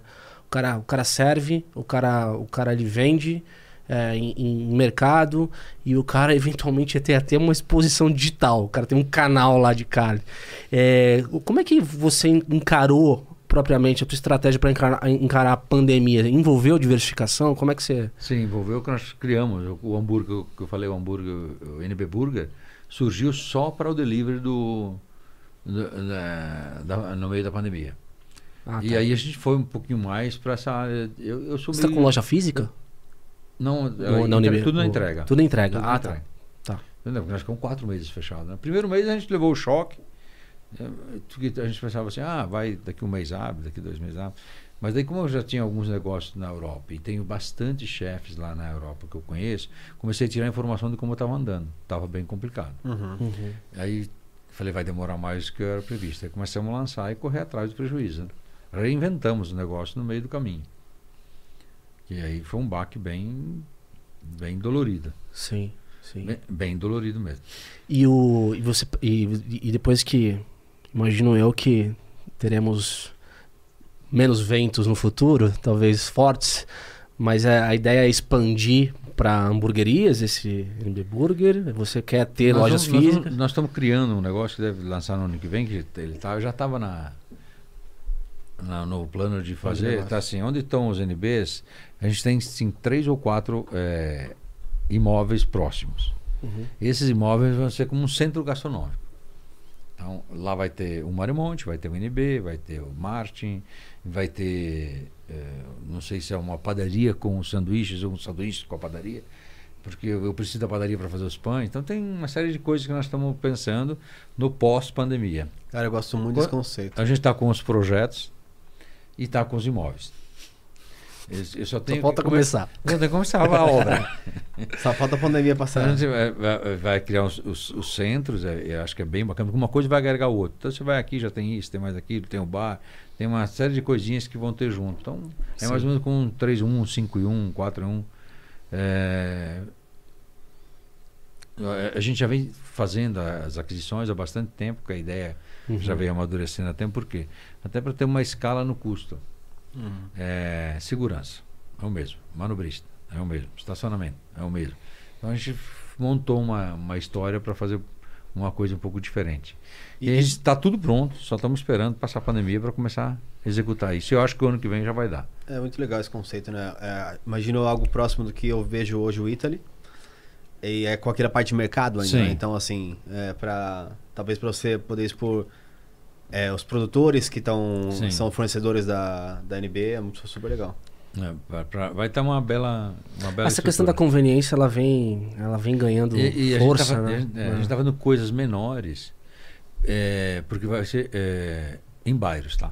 Porque a gente fala uma coisa, o, o Ítalo eu acho show, eu acho que é uma ideia mas é genial, fantástica. Entendi. Mas ele é muito grande e tem que ser num lugar onde tem muita gente. Uhum. Esse nosso vai ser para atender os bairros. Não, Campo Belo. Tem um monte de. onde a gente instalou a primeira quadra. É, Pinheiros, em frente do Miotaque lá no TNB, a gente pegou meia quadra daquela, são, e aí, aí é que vai acontecer toda a coisa também. Então tem os, os, é, os pontos da Entendi. cidade que a gente já, tá, já mapeou, já comprou, já está lá. Agora é só Ah, então seria uma Lançar. coisa mais. Esse, Ah, obviamente, esse- não quero comparar, isso foi, mas. isso foi projetado, tá? Ah, Agora tá. teve um planejamento. Eu Não quero comparar porque imagino que você deva ter os teus diferenciais, mas eu, eu imagino assim, se eu quiser visualizar um, um concorrente Bela Paulista, Galeria dos Pães, algo do tipo assim. É, a é, a Galeria Pães só faz o- a padaria com as coisas lá. Nós vamos ter diversos restaurantes. Ah, tá. Inclusive marcas diferentes junto. Então, ela vai acoplar como se fosse uma, uma praça de alimentação, uma praça um centro gastronômico, mas na rua, de O rua. conceito de centro Hum, gastronômico. de rua. legal. Porque, é, é, co- é, até porque nós aceleramos mais isso lá em março do ano passado, abril do ano passado, que a gente começou a estudar mais rápido, porque as- os lugares mais abertos, assim como nós estamos colocando, vão ter mais vantagens numa hora de, um, Uhum. de uma nova onda ou de uma nova coisa, que as pessoas ficam mais à vontade e mais seguras para ir. Uhum. Mas posso te falar uma coisa? É, lá em Curitiba, é, minha, minha noiva é de lá, né? então eu tô sempre lá, né? Curitiba é uma cidade que eu adoro. E isso, é- esse tipo de, ah, de movimento eu já vejo acontecer de uma maneira um pouco diferente. Eu não sei se é igual, ah, mas é diferente de São Paulo. Estão acontecendo nos bairros é, espaços abertos onde os, os caras montam estruturas bem tradicionais. O cara bota uma, uma, uma parrilha, o cara bota uma, um, um- um defumador, bota uns toldos, umas bancadas, mais ou menos parecido com o que hoje o, o Debete faz, mas em é, coisas menores de bairro. Então o que, que ele faz? É, qual que é a ideia? Receber família e num ambiente aberto. Porque é, as pessoas ainda talvez tenham é, a resistência e. Ou resistência, ou a- aceitam mais a sair num domingo de tarde para ir num lugar aberto comer uma carne. Acho que esse é o conceito que está acontecendo lá. É, eu, eu gosto dessa ideia, mas eu tenho umas restrições. Porque Uhum. vamos, em Miami fizeram diversos desses lugares aí. Uhum. E aí eu fui visitar uns dois ou três, porque faz parte, eu tenho que visitar. E aí é, a maioria, o que, que eu vejo? Tá tudo externo, mas lá é 30 graus com sensação de 40, né? Uhum. Aí você vai almoçar e você escorre na hora. Aí eu me lembrei que quando a gente começou há 40 anos atrás, a gente não tinha ar-condicionado. Aí o cliente encharcava a roupa enquanto comia. O cliente de hoje não é mais esse cliente dos anos. Então, eu acho que ele, ele exige o mínimo de conforto que ele precisa ter. Então, eu acho que essa mudança é, também ela vai ser uma, uma coisa meio passageira. Quando, sabe, modinha? Sim. Vai e volta. Uhum. Se não der o conforto, não deixar o cliente é, seguro, fazer as coisas que realmente tem que ser feito, ela é só passageira. Ela vai. Uhum. vai Pode ter uma carne maravilhosa, mas ele vai lembrar daquele suorzinho que ele deu ele, no. vai sofrer, ele sofre demais. Eu acho que o, o ponto, o ponto é que talvez. Ele é, vai depois só num dia que é menos quente. é, o ponto talvez ele sempre, ele sempre, sempre sobreviva Uhum. em locais que dependam muito do turismo. Porque você vai Sim. lá uma vez, então você não liga de uma vez. é. Mas, quando você não é- volta lá, você sabe Quando como é do bairro, não. O bairro o cara volta É, todo dia. Quando é do Sim. bairro, tem, tem que ser um que semana. você sente em Três vezes por casa. semana o cliente volta. Então, eu gosto de me sentir em casa no lugar que eu vou no bairro, sabe? E aí tem que ter o mínimo do conforto. né? Tá É, bairro tem. É, exato, exatamente. Vamos falar um pouco. Vamos falar do Festa da Firma? Temos festa hoje? Bora? Temos festa? Aliás, eu queria mandar um abraço pro meu amigo Mário Espesiano. Você faz falta aqui, meu querido. Nem falamos dele hoje, hein? Galera, o Mário vai estar conosco em breve. Enquanto ele não chega, esse que vos fala e o Geiger vamos ter que mostrar o Festa da Firma aqui, porque o Mário é embaixador do, O Mário, Do- embaixador do Festa do Firma. Festa da Firma. Ele é. E, e já que ele não está aqui, com a sua presença, hoje o Festa da Firma é daquele estagiário amigo que procura inovar no seu dia a dia, mas que certas coisas não mudam, né? Não muda. Não muda. certas coisas não mudam, né? Então o Stag que se auto-apelidou de estrela cadente. Mas por quê? Quando vê, né, cara? Sempre tem um pedidinho, né? Sempre tem, um, tem uma coisa. Qual é a empresa que não tem esse Stag, né, cara? Vocês têm estagiário na NB? Tem os Tem. jovens aprendizes? Tem Como é jovem que é? aprendiz, estagiário, cotas, tem tudo. É mesmo? Vocês têm programa de treinamento da, da molecada? Como é é. que... A parte de recursos humanos cuida dessa parte. Tem um pouquinho de cada um. Legal. Legal. E como é que, e como é que funciona? É, é difícil hoje no mercado você manter bons recursos para ter uma carreira longa dentro da empresa? Qual que é a tua opinião no teu... Você tem que eh, deixar ele confortável e ele está querendo ficar lá, né? É uma boa empresa? Vale a pena ficar aqui? É. É, bom, esses caras, esses quatro que eu tenho agora no NB, foram os meus. eh, a diretora financeira, o, o gerente de, de atendimento nacional, tudo isso estavam comigo lá. Quando eu montei o Nova História, eu chamei eles e eles vieram meus sócios. Então, antes eram executivos e agora são sócios. Uhum. Então, se eles estão felizes, eles vão ficar como sócios. Se não estão felizes, eles vão vender as ações deles e vão embora. Sim. É simples assim. É simples assim, é. É, é, é, eu tenho que dizer, vocês têm, nós estamos aqui, nós estamos juntos, e, e- e teve, teve sócios que já saíram. É, teve sócios que saíram e voltaram. Foram tomar o risco. Aque- aquela, né? O cara, puta, preciso tomar o risco. De vez em Sim, quando volta, né? Se eu não tivesse tomado o risco, eu não ia saber como é que era. Pode, Sim. pode- às vezes dá certo. Sim, tem, sim. tem casos que deram certo, muito certo. E, e como, como foi pra você quando você vendeu o seu bebê? E Não, foi porque- ali, você até você tirou um sabático, né? Eu queria falar um pouquinho sobre um, esse sentimento da venda e dois, o sabático. Eu acho que tudo é. tem que se preparar, tá? Uhum. Então, eu, eu sempre fui meio empreendedor, meio maluco. Então, lá em Porto Alegre, eu tinha o Fogo, o Tuts, tinha cinco restaurantes. Uhum. Aí, quando a gente veio para São Paulo, a gente vendeu os quatro, ficou só com um e veio para São Paulo. Aqui em São Paulo, eh, além do Fogo, eu fundei junto o, o Prime Rib, o General Prime Burger, lá na. Nossa, É. não sabia, não sabia É, disso. junto. Porque, qual que é a ideia do, do General Prime Burger? É, é, A gente estava fazendo a loja de Houston e eu passava na frente de uma hamburgueria todo dia para ir na, na, na obra. E o, o- tinha um, um negócio lá que chamava Deck Prime Burger. E, o, e o que, que ele tinha? Ele tinha um boi angus inteiro lá, ele desmanchava, fazia o hambúrguer aí na hora e assava no carvão. Eu, para mim, era o melhor hambúrguer do mundo que já tinha comido.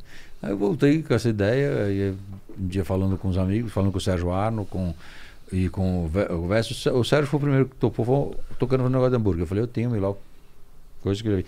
E a Dé já tinha filmado, Aham. minha mulher já tinha filmado tudo. Eu falei, eu não posso entrar nesse negócio. Mas minha mulher sabe tudo, que acompanhou esse tempo todo comigo, ela entra com vocês. Aí entrou o Sérgio, o, o Adriano Eder, que era da Salsicha Aham, Zeder, aham. e o Vessel, porque o Vessel viu ah, também quero entrar. Aí dividiram em quatro sim. fizeram, e nós lançamos aquilo, foi um sucesso. Aí, um sucesso absurdo. Logo depois, a gente vendeu para. Minha mulher engravidou e falei: opa, alguém tem que cuidar da família.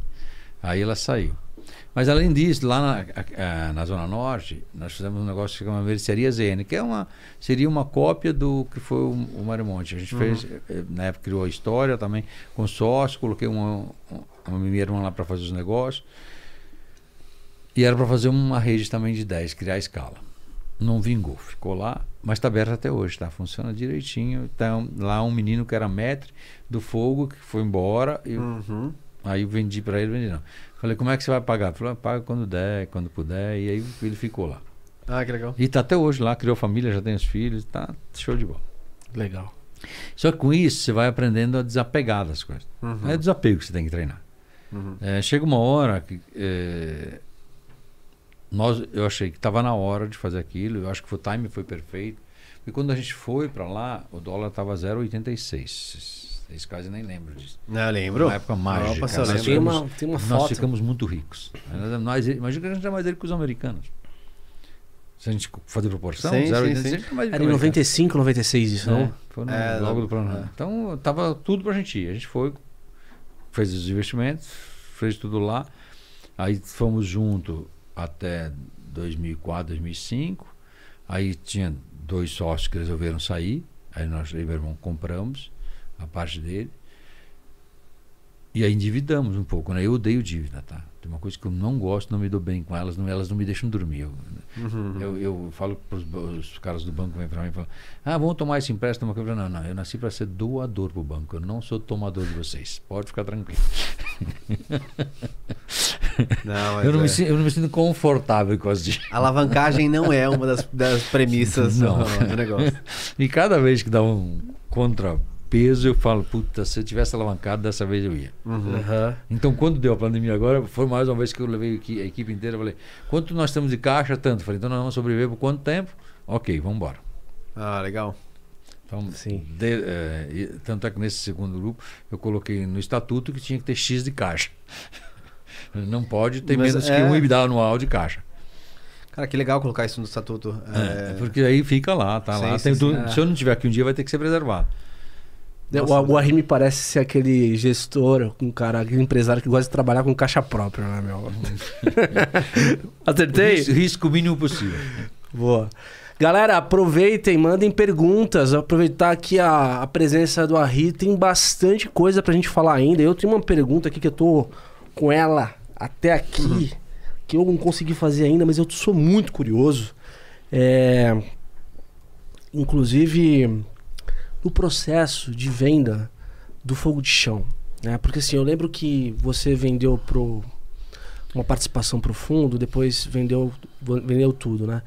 E eu lembro, eu lembro não, ah, eu lembro que os grandes fundos, a gente não, não tinha ah, o ramo gastronômico como um, um alvo fácil dos fundos, né? Aconteceu uma coisa, digamos que não tão lógica. Tô certo? Como é que, como é, É- é como é que assim. funcionou esse processo? É assim, quando esses sócios saíram, a gente contratou uma empresa americana para fazer a avaliação de quanto valia e para poder pagar certo. Depois acertamos, pagamos tudo. Ok, foi embora. É- Essas empresas não ganharam quase nada, ganharam um fizinho lá para fazer o negócio, que foi in- resolvido interno. Aí depois de um ano e pouco depois, elas começaram a fazer, querer fazer mais uma rodada para ver quanto a empresa valia. né? E nessas rodadas, eu acho que foi o grande passo nosso, divisor de água, é que eh, a gente deu valor para os negócios de restaurantes que não tinha até aí no Brasil. Uhum. Como a gente foi um- um- nós fomos uma das primeiras 100 empresas a sair do Brasil em 95, 96. Nós nesse passo que a gente fez junto com, com o GP aqui, a gente mostrou que a categoria, o setor de restaurante, de comida fora de casa, tinha valor. E eles apostaram nisso. Tanto é que no fundo 3 foi o maior, o maior retorno que eles tiveram, foi o nosso legal. negócio. No fundo 3 de GP foi o maior retorno, foi o nosso. né? Uhum. É, é, por quê? Foi uma- desde que investiram, foram 25% ao ano em dólar. E depois teve mais GP uma ou Pátria, upside na né? saída. Hã? Pátria, né? GP. Não, foi o GP. O GP, tá. GP Investimento. É, eles entraram em 2006, a gente, eles pegaram uma participação de 35%. E aí nós é, vendemos tudo em 2011. Ah, tá bom. A gente fez duas tranches, uma primeira menorzinha e uma maior depois na hora da saída. Uhum. Uhum. E aí você saiu no sabático. Aí eu quis descansar um pouquinho, né? Não tinha nada em contrato que eu precisava descansar, nada. Eu- e, e esse negócio foi tão legal e tão transparente que a gente saiu, voltou. Eu me lembro que na época eh, o pessoal falou: "Ó, vocês vão sair, mas eu, eles fizeram questão de vir falar comigo. O na época, veio falar: Ó, nós vamos vender, vamos ganhar mais dinheiro. Falei: Isso é problema teu. Não, eu estou garantindo o meu, pronto. Sim. E aí, depois agora a gente está junto com outros negócios, porque é assim a vida. Você vai e volta, faz outro negócio junto. Quando todo mundo ganha, vamos continuar Exato, exato. a exato. rodar um negócio. Então, é.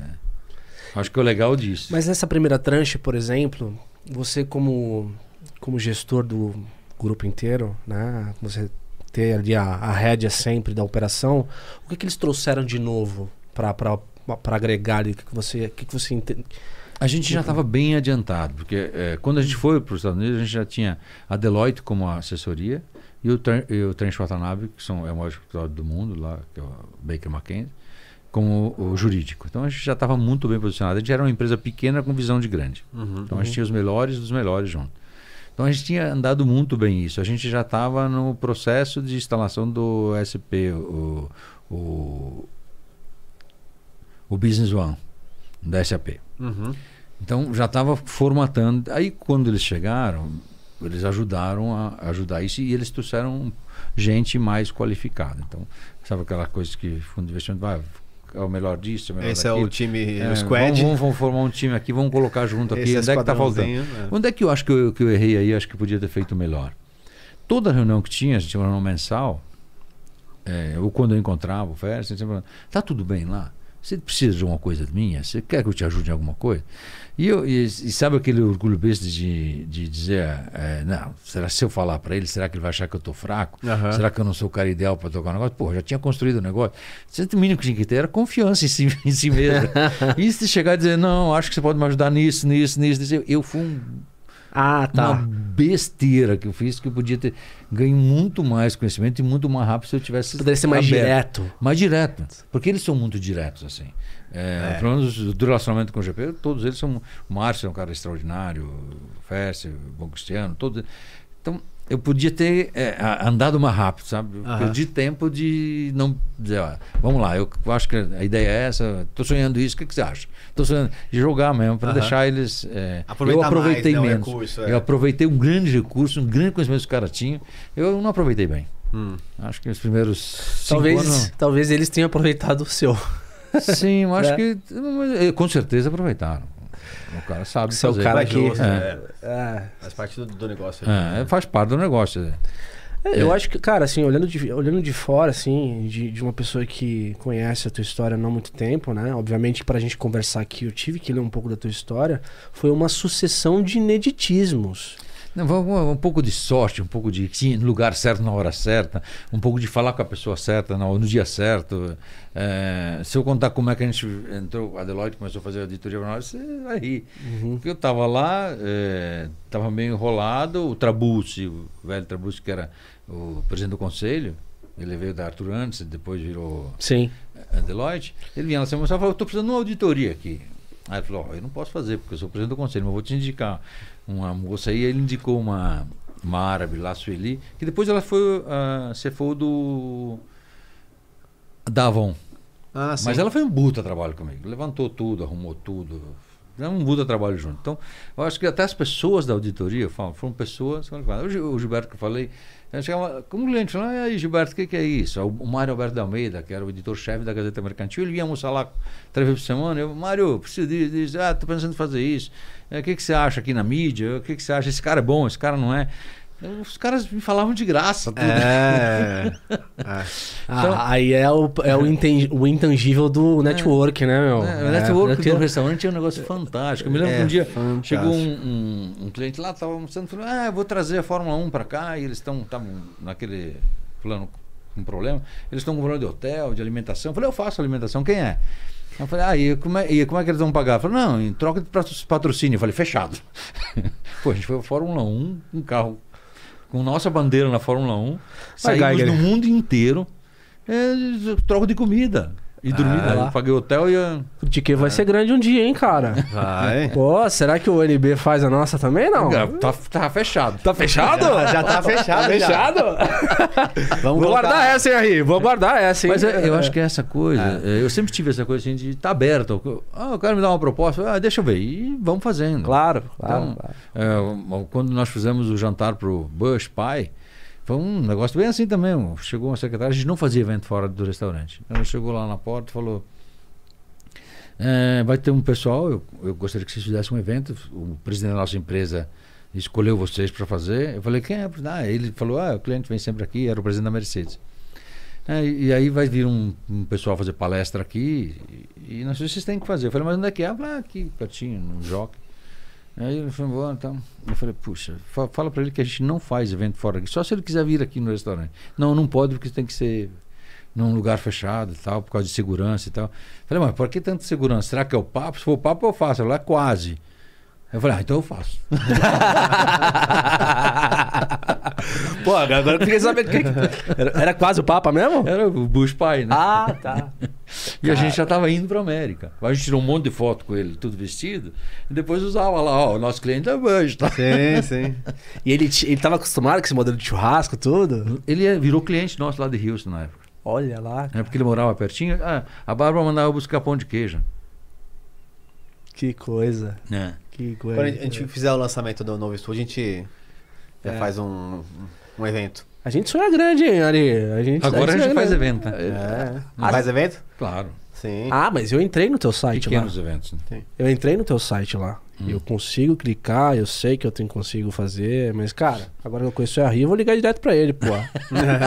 tá ligado? Nada. Sabe que tem muita gente que liga no celular e eu, eu boto pra rodar. Faz, ah, eu quero, tô indo lá com X pessoas. Eu reservo a mesa. Já vai com. N- Não importa onde eu tô. já- Ah. Porque hoje é tudo. Você tá presente mesmo não estando, é impressionante. Você não, não desliga mais do, daquilo que. Sim, claro. E falando um pouco agora da tua vida como empresário. como é que você hoje. é, como é que você hoje gera teu tempo? Você tem. ah, obviamente, o teu maior foco no NB, você divide com, com a tua parte, com, com a outra parte que você diversifica. Como é que hoje é a tua vida? Como é que você organiza ela? Mais ou menos umas duas horas por dia para cada negócio. Você, é Caxias, você divide. Então, é, tem um, um fundo multimercado que nós tocamos lá, tem as pessoas para tocar, então de manhã eu faço reunião com ele, todos os dias, ou um dia sim, um dia não, Uhum. e, e falamos constantemente para ver o mercado. Aí muda, o negócio mudou, agora é Bloomberg, está tudo, tudo Sim. interligado para não ter nem. Então a parte financeira que eu cuido mais hoje, porque é você perde mais dinheiro. Ah, isso eu não sabia, né? É, essa não- É, então é o número um. Aí o que, o, o que me dedico menos tempo é para a parte imobiliária, que é um negócio que anda mais ou menos tranquilo, tem as pessoas para cuidar disso. E os restaurantes, eu, não- eu vou porque eu gosto de ir lá comer e ver como é que tá, e ver a equipe. Mas tem uma equipe extraordinária lá, que são esses sócios que nós levamos. Então, foi a Adriana cuida do financeiro, o Gilson que cuida, do- que é o CEO que cuida de todo, ele é o responsável por tudo. Aí tem o Rodrigo que cuida do, do Maremonte e o Carlos cuida dos NBs. Então tem uma- um time, e aí o pessoal do recurso humano, tá- é tudo uma estrutura que funciona muito redondinho. A gente faz tudo interno, contabilidade interna, jurídico interno, a gente só tem uma banca porque precisa e auditoria porque até, até hoje, agora é a Deloitte que faz de novo, porque depois a gente passou por KPMG, Price, mas depois voltou agora para a Deloitte, que cuida. Então a gente já tem terceirizado o que é para ser terceirizado. O resto é tudo interno. A gente tem um, um time que faz, cuida de tudo isso. Então eu vou lá de vez em quando para dar uma olhada. Hoje mesmo passei para olhar como é que estava em Porto Alegre. No fim de semana eu voltei e fui lá ver como é que estavam todas as coisas, como é que eles estavam dando. E aí eu faço a mesma coisa que o GP fazia comigo. Vocês estão precisando de alguma coisa? O que, que eu posso ajudar? Que, onde- Onde é que, o que, que nós vamos fazer? Já aprendeu a lição, É, né? Agora... Aprendi agora, estou fazendo a É. mesma coisa que eles faziam comigo. Mas eu tenho certeza que você mantém os canais abertos de comunicação com teus clientes, né? Apare- Sim. Acontece alguma coisa, os caras te ligam, né? Liga mesmo. Ó, eu vou contar essa semana o, o, o Coin lá de Campinas. É um, um amigo, virou um amigo. Ele é da área de tecnologia, Uhum. bem grande, ele presta serviço para muitas empresas. E ele virou, virou amigo e- de um de amigo conhecido. E, e ele foi lá num dia dessa semana passada, chegou lá, estava fechado antes da hora. E o cara me ligou, ó, tá fechando meia hora antes. No dia seguinte o gerente não estava mais lá. Óbvio. É, óbvio. É, mas é, tem essa informação, esse canal aberto, tá? No meu WhatsApp. São, eu tenho milhares de gente no WhatsApp. Então tem um monte de gente que me dá informação que não dá. é, onde foi elogio, onde não é elogio, eles vão falar também. E é, e é isso que faz o crescimento da coisa. Tem que estar aberto. Ou eu tenho um negócio ou eu não tenho um negócio. Se eu não confio no negócio, eu vendo ele e vou embora. Sim, sim. Agora, enquanto, enquanto eu estou lá, eu tenho que estar. é, tá lá a Sim, minha cara, não, eu tô lá na frente, eu tenho que Total, tá... total. A gente também tem um canal aberto aqui para perguntas. Temos uma pergunta. E aliás, temos um emblema antes, certo? Vamos ver o emblema do dia Boa! para que as pessoas possam resgatar. Olha lá! Olha lá. Qual que é o. Qual que é o... Critiquei ao ponto. Critiquei ao ponto. Qual é, o, qual é o nome do nosso artista aí, meu produtor? Vamos, vamos checar e colocar nas hashtags depois o nosso artista do dia. E vamos para a pergunta. Pergunta que temos lá Ficou no. muito bom isso aí. Ficou bom, né? É. Depois faz um recorte, coloca na, na, na, na foto do, do Instagram. Pra aparecer.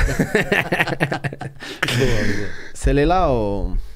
Salve críticos e críticas! Que aula hoje! Estou aqui apurando o hashtag me ajuda a critiquer e tem muita gente precisando de dicas para entrevista. Auarri, quais os piores tipos de clientes?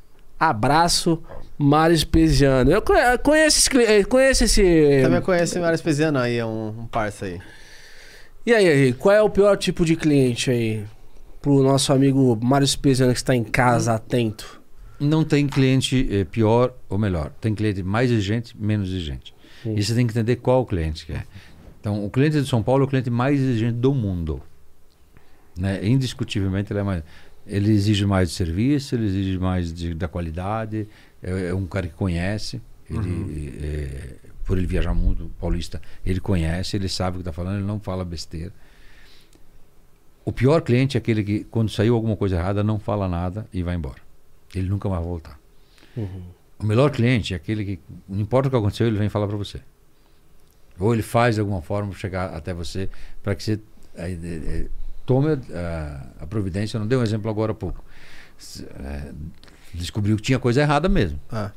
O famoso feedback é um presente, né? É, é um presente mesmo. Você sabe que a gente está tá construindo ah, com muito esmero ah, o- os nossos clientes, que é o nosso público que está em casa. E a gente, com certeza, a gente abriu. O Mário falou muito bem ali na questão do hashtag Me Ajuda Critique, porque eh, a gente está abrindo a possibilidade dos nossos clientes, que é o nosso público, externar dificuldades que venham a ter no trabalho. Então, eh, a gente está oferecendo ajuda com a nossa experiência, com o que a gente aprendeu na nossa carreira, eventualmente uma dificuldade que eles tenham. Então, a gente já recebeu algumas, algumas, algumas, alguns pedidos de ajuda, digamos assim, algumas perguntas. E é o começo do nosso relacionamento com, o nosso, com os nossos clientes. Né? É isso Então, mesmo. E É eu tenho certeza aberto. que, eu- cara, É o canal aberto. critiquei, os clientes são críticos, já começa por aí. Isso é Então, bom. isso é bom. Isso é muito bom. Porque se o cliente não acredita, a gente não cresce. Não, e aqui eles Você têm. vai ficar na mesmice. o Aí, aí, aí, é- aí você começa a me achar bonito, me achar que faz tudo certo. E não existe isso. Todo mundo faz alguma coisa errada. E aqui, e aqui o critique é a arte de criticar. Então vai criticar ainda falando que faltou gotas de orvalho com o, a pitadinha de amadeirado, sabe? A pessoa que Sim. entende como criticar o negócio. Sim, sim. E aí vale o reforço, né, galera? Se vocês tiverem algum, alguma dificuldade, alguma coisa que a gente possa ajudá-los, hashtag me ajuda a critiquei, manda pra gente. Já deixa o like já também, segue nas redes sociais. Muito importante pra gente continuar crescendo essa conversa. É... Meu amigo Arri, tem outra pergunta com relação a. Tananana. Agora, momento, pergunta. Cara, assim, a gente tava falando offline ali, na- na- antes de começar o Critique. É, a gente vive um momento particular, né? No que diz respeito à, escalada de preços, né? A- aí Gasolina. a gente fala o preço da carne, né? O custo da matéria-prima. Você tem o teu, os teus clientes, o teu mercado extremamente nichado, você tem a sua particularidade. Mas você como uma referência no mercado, cara, qual que é o impacto na tua visão? É, porque a gente tem, teve essa escalada de preço da carne, por exemplo, como nunca a gente viu antes, assim, subiu, como você bem falou ali, arroba, subiu 100%. Qual que é o impacto, assim, que você vê a, a- a curto e médio prazo? No curto prazo vai ser inflacionário. E e a inflação americana saiu 5,4 agora no mês de julho. Para 5,4 é alto, é muito alto. Uhum. Para dólar é muito alto, porque você tem um juro de 0,25 e, e, e inflação de 5,4. Então, a, essa subida, uma eu acho que foi o- o- a- desvalorização do real já puxou, já ia puxar, porque vamos pegar no caso do Marimota, a gente traz 60% dos dos insumos todos importados. Então você pega azeite, tomate, farinha, é, tudo você vem importado. Em algum lugar você vai ter que colocar esse câmbio que desvalorizou. Então, no Brasil tem uma chance de ser uma inflaçãozinha mais prolongada, talvez até Uhum. uma- com passar o 22 ainda com Porque- meio inflacionário. Isso é só de Mas na De meta. experiência. Mas na meta, né? Sim, não vai explodir dos dois É. dígitos, nós vamos ficar nos dois dígitos. Que a cadeia vai segurando, né? Não, Eu espero que fique abaixo dos dois dígitos. O problema é quando ela passar dos dois dígitos, aí ninguém mais segura. É, é aquela É, é o perigo do perigo, né? É. Uhum. É, americano eu acho que é só agora, porque agora em setembro o pessoal para de receber aquele auxílio. E aí eu acho que começa a voltar ao normal. Eu acho que lá vai acalmar. Eu não vejo por que que eles vão subir juros lá. Aqui nós já começamos a subir, já estão falando de 7, 8 no final do ano, É. que eu acho que vai acontecer isso. Então isso a gente tem que botar na conta do nosso contrato que nós vamos fazer na frente. Tá. Você vai fazer um contrato na frente, você vai ter. Não, não, não existe segredo. Você vai aplicar dinheiro a 12, é, o contrato vai ajustar 12. Sim. Porque não- é, raramente você ganha, você ganha dinheiro temporário nessa coisa. O resto você não Sim. ganha, você ganha dinheiro com produção. É, exatamente. Então, É. não tem segredo. O pessoal acha que não. Eu sou mais esperto, eu vou pagar 8 e ganhar 12. Hum, temporário, né? Uhum. É, a correção vem, sempre vem. Uhum. Ela É- pode é- demorar uns dias a mais, um mês a mais, mas ela vem no meio do Tem caminho. gente que quer ter, quer ter ganho financeiro num negócio que não é nada financeiro, né? Sim. Tipo, foca no seu core. Deixa Sim. o financeiro pra se pagar, pra ser Com o tempo zero. vai se ajustar. É. Não dá pra perder muito tempo. Ah. É que teve um coice agora por causa da pandemia, né, cara? Eu também tô na mesma linha aí. Eu acho que a gente vai ter um, uma segurada aí no final. Porque crescer em cima do que já foi alto é complicado, né? Então a ideia é ser É, flat, uma, né? Uma outra coisa, a gente está falando, agora nesse mês de julho e agosto, a gente nos restaurantes está chegando aos números de julho e agosto de 19. Você falou, ó, excelente, ainda não estava tudo aberto. Tá, tá excelente, mas vamos contar a inflação de 19 até agora, quanto é que nós sabemos que está vendido. Então nós estamos defasados com 30%. Eu, na minha conta que eu da reunião lá, eu falo, gente, a gente está faltando 30, 40 aqui que nós temos que colocar de volta, tá? Para a gente ter aquele resultado de 19. Uhum. Porque nós estamos vendendo a mesma coisa que 19. Não quer dizer que nós estamos ganhando o que nós ganhamos 19. Sim. Uhum, é. E, cara, uma coisa que a gente não explorou muito aqui, acho que vale a pena, é considerando esse mercado de gastronomia, especificamente a carne hoje, é, você vê um mercado bom para empreender? Qual, qual seria, com a tua experiência, Ri, é, dicas aí pra galera que quer, que tá em casa aí, pensa em abrir negócio, quer mexer com carne, qual, qual que você, que, que você recomenda? Vamos lá. Ah, meu, faça qualquer coisa, mas, mas aquilo que você sabe fazer. Eu acho que vamos vol- voltar ao exemplo nosso de ter dado um pouquinho certo, foi ter passado aqueles três anos aprendendo como é que é. É, já estudou, já passou cinco anos na faculdade, mais nove anos no colégio até chegar lá. Então, vamos somar nove com mais cinco. Faço falo isso para meus filhos. Nove com mais. Vocês vão ficar 18 anos a 20 estudando. Se vocês não praticarem isso, você não sabe se isso vai dar certo. Sim. Então, eh, ele tem que tirar da teoria e ir para a prática. Então, se ele quer abrir qualquer negócio, não importa se é. é, ele, ele- ah, quem são os players do mercado? Esses aqui, assim. Eu vou trabalhar de graça seis meses lá. É melhor do que abrir um negócio antes da hora. Uhum. Porque se ele abrir o negócio da hora, ele vai gastar o caixa dele, ele vai, e daí, a- quando ele chegar, a, a água já está aqui, ele vai pro agora eu quero ajuda, já não consegue mais. É. Vai custar caro. Cada erro vai custar caro. Esse é, É. esse é o ponto. Então ele pode. É, e pode até fazer melhor do que o, onde ele aprendeu. Eu acho que o- nós, nós, nós todos fizemos um pouco melhor do que nós aprendemos com os nossos eh, empregadores no passado. Muitos erros que eles cometeram, eu falei, não, isso eu não quero para minha empresa, eu não quero, risquei, tá? Falei, isso aqui eu não quero, que nunca vou ter dia, eu vendo antes de acontecer isso. Uhum, uhum. Foi mais ou menos o que aconteceu no, no teu começo lá como garçom, né? Você colava o ouvido na porta. Não, Não? Lá, lá tinha um segredo muito legal. É. É, eu, eu sempre fui um cara que trabalhava acima da média. Então, quando fechava o restaurante, o gerente e os maîtres se reuniam na frente da chopeira para tomar dois chopes cada um para ir embora.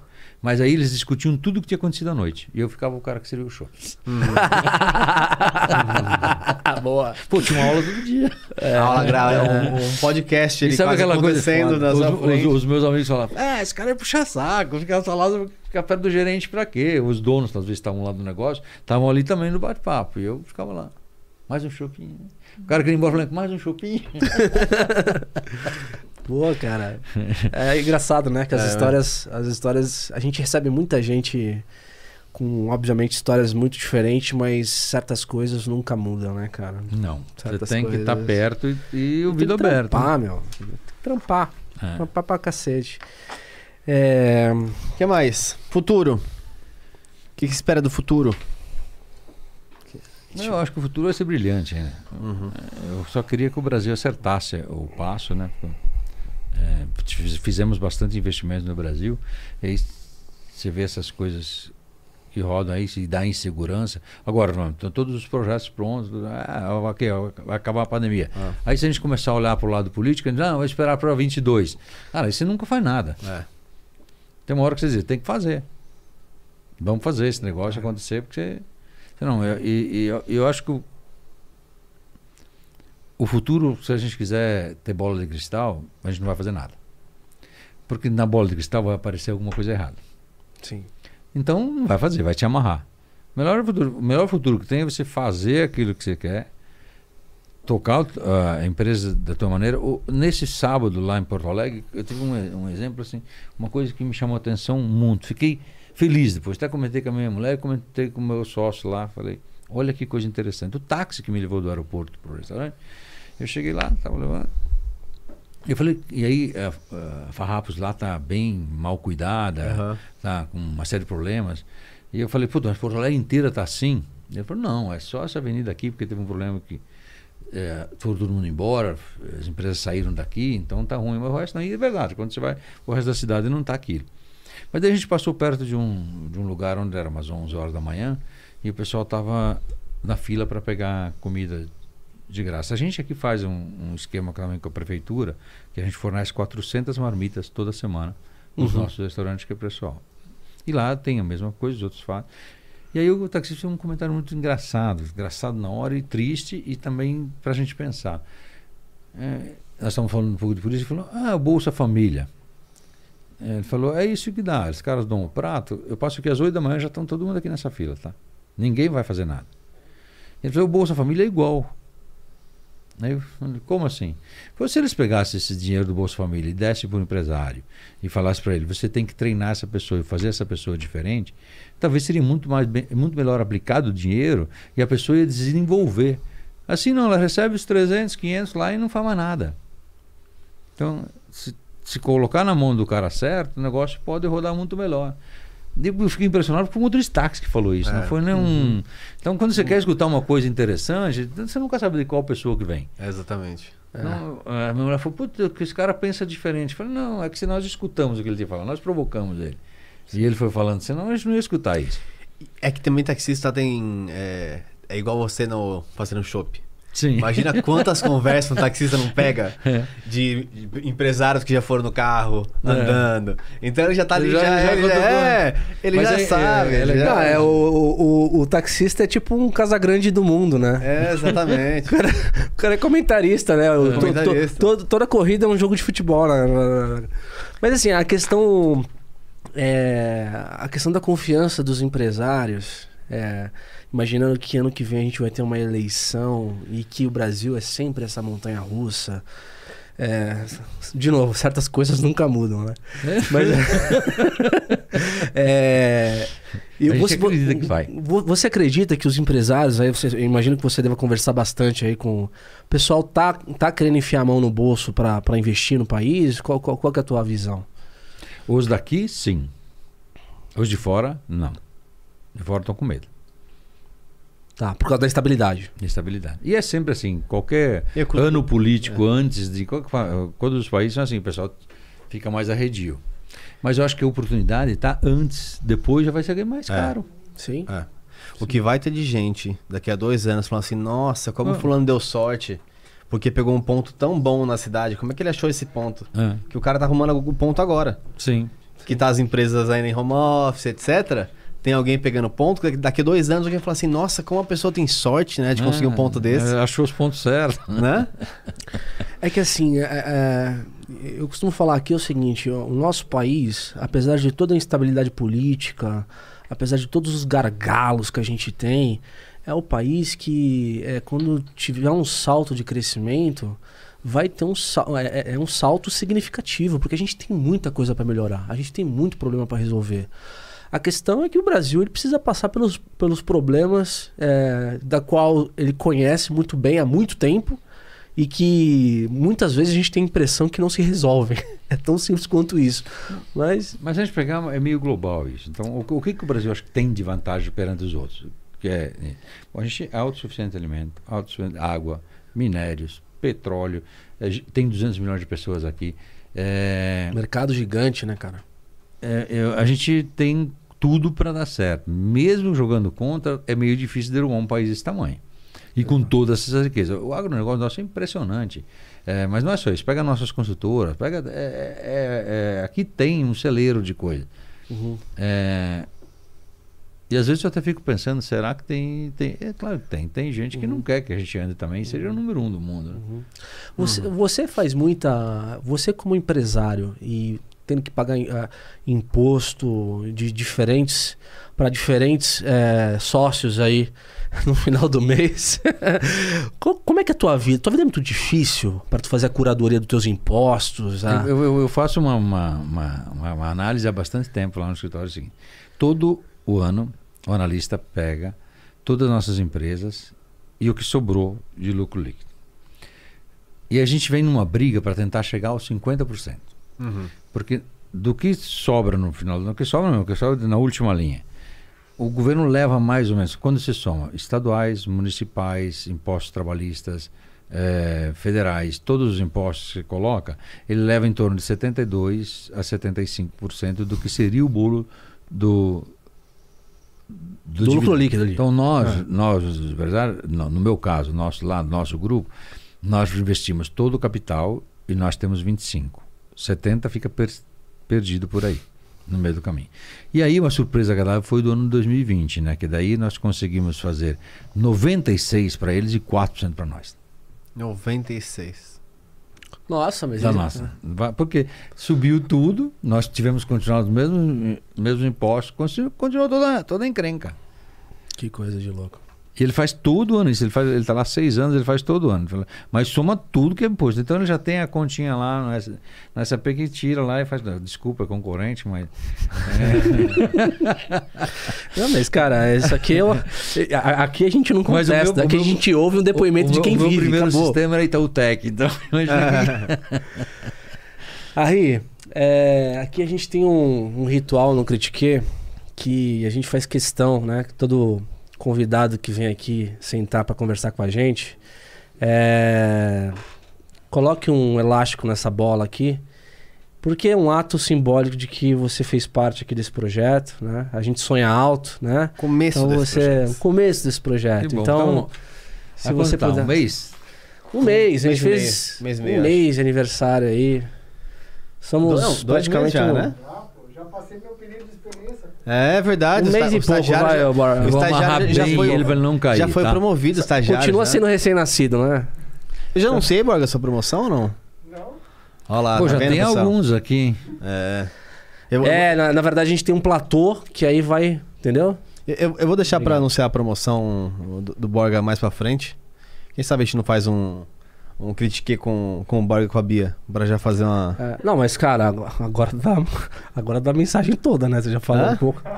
Não, Você já falou um pouco só- só Borga, dá- quem conhece já sabe, o nosso produtor aqui que aparece nas fotinhas por trás e tal. Fez um ótimo trabalho, está tendo um novo desafio dentro do Studios Flow.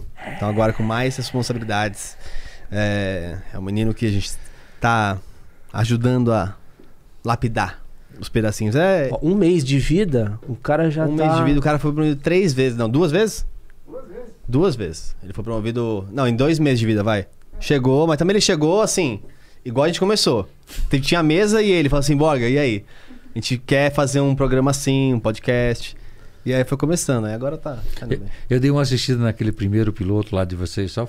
Muito, Cê- cê Ah, o teaser, o Ah, teaser. eu, eu tinha que Ah. ver, né? É, então, Eu era go- aquilo. Eu, eu podia ter assistido qualquer um outro, né? Quando Era chegou, aquilo. não, eu quero ver o primeiro. Era aquilo. Ah, o primeiro trabalho foi assistir aquele programa. É, o zero Não, zero. porque a gente tem as nossas, os nossos extras que a gente faz histórias nossas, né? A gente comenta alguma, alguma e a questão dos convidados, a- que na verdade hoje é a nossa principal forma de, de comunicação com o nosso público, ela no começo era um B. O A era as nossas histórias. E aí você vê como é que os, o, como é que o a vai, coisa, vai- a vai coisa mudando. é. vai, vai mudando, então faz parte. Mas eu acho que aquelas pinceladas tem- é muito- são muito bacanas. né? Sim, É. sim, sim. ó, feedback, ó, tem que fazer mais. Aí, ó. Lá. Cliente falando aí, A cara. gente vai fazer, a gente vai fazer, a gente vai ter.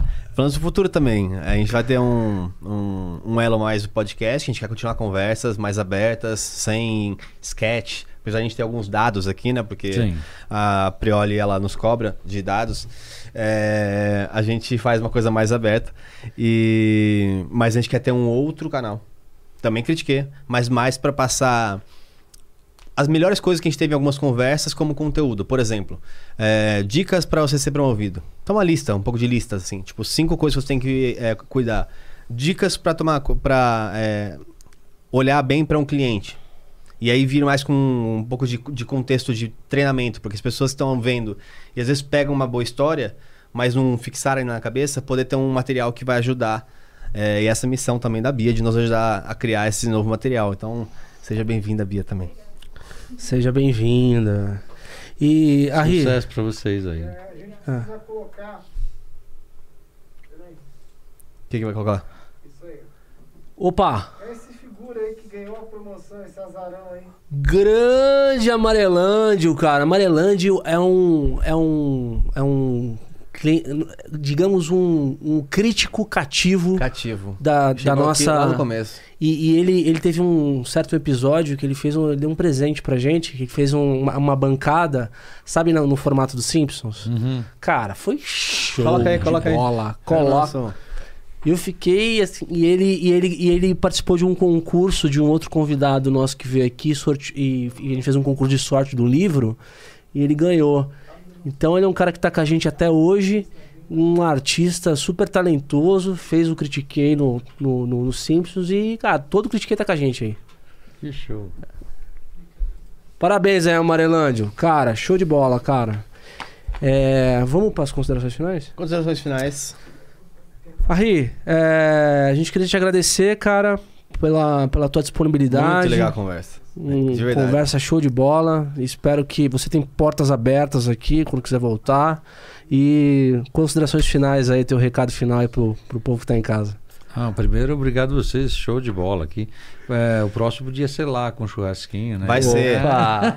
Vai ter um- a gente vai ter um estúdio pra, é, pra cozinha. É, que show. Com, é, com uma churrasqueira, com. Vai ser bem legal. Olha lá, Ri, olha lá. Mas- fica aí pro Amarelândia fazer a gente comendo um churrasco lá com o Vai. É, só É. faltou aí, ó. A bolinha já vai virar o churrasco lá. Já. Ah, e com a bolinha, tá vendo? A, bo- bolinha não pode faltar, cara. é. Não pode faltar, tá vendo? E o Homer, né? Que um dia vem aqui no Critique. Aliás, na verdade, essa é uma, uma montagem só. Mas obrigado, ado- adorei estar aqui. Adorei conhecer vocês. Show de bola. Parabéns, a iniciativa é fantástica. É um pouco. Espero Parabéns que- você, né? Colham frutos extraordinários aí nessa caminhada. Obrigado. E, por favor, quem bate o ponto de entrada tem que bater Ah, o ponto. bater isso aí, né? lógico. E agora, pela primeira vez, o ponto naked. Pouco- o ponto naked. É, naked. É um pouco mais difícil naked, não, mas ali entra. Lá. Aê. Vocês viram como funciona por trás das câmeras o. Isso o aí. ponto O ponto O digitalizado. ponto digitalizado, exatamente. Está batido o ponto. Tá batido, obrigado. Obrigado. Galera, obrigado pela presença. Curta o canal. segue, -se, segue redes sociais. Compartilhem. Sim. Segue nossas redes sociais. Quarta-feira, Carla Sani. Quarta-feira, Carla Sani. Quarta-feira, quarta-feira, Carla Sani, a CEO do Sorridentes. Mais uma aula de conteúdo gratuito aqui, mais uma boa história pra gente poder degustar junto aqui, galera. Então, Vocês vão se divertir, eu conheço ela. Ela é Conhece? muito Ela? legal. Ah, que legal. Muito legal. Ela Ah, é bem divertida. Ela precisa rolar de rir com as histórias dela. Ah, que bacana. bom saber. Provoque ela.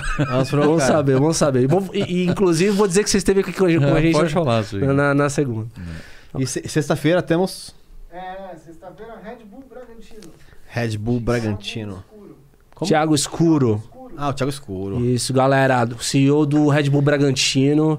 Profissionalização de futebol. Um projeto muito legal que eu estou super curioso pra saber como Puta nasceu. de como uma foi por trás. Com a, resenha. com a experiência da Fórmula 1 deve ser É. um show. Se conseguirem emplacar metade, já dá É. Ah, eu te falei, puta resenha. Você imagina, vai sentar aqui na frente e falar, "Mas, cara, o que, que a gente tem que fazer pro nosso futebol ser que nem o futebol inglês, vai? É, tem que pegar um time É. e demonstrar que Projeto. né? É, exatamente, exatamente. dá. É um projeto. Legal. Galera, um beijo. Até quarta. Fomos!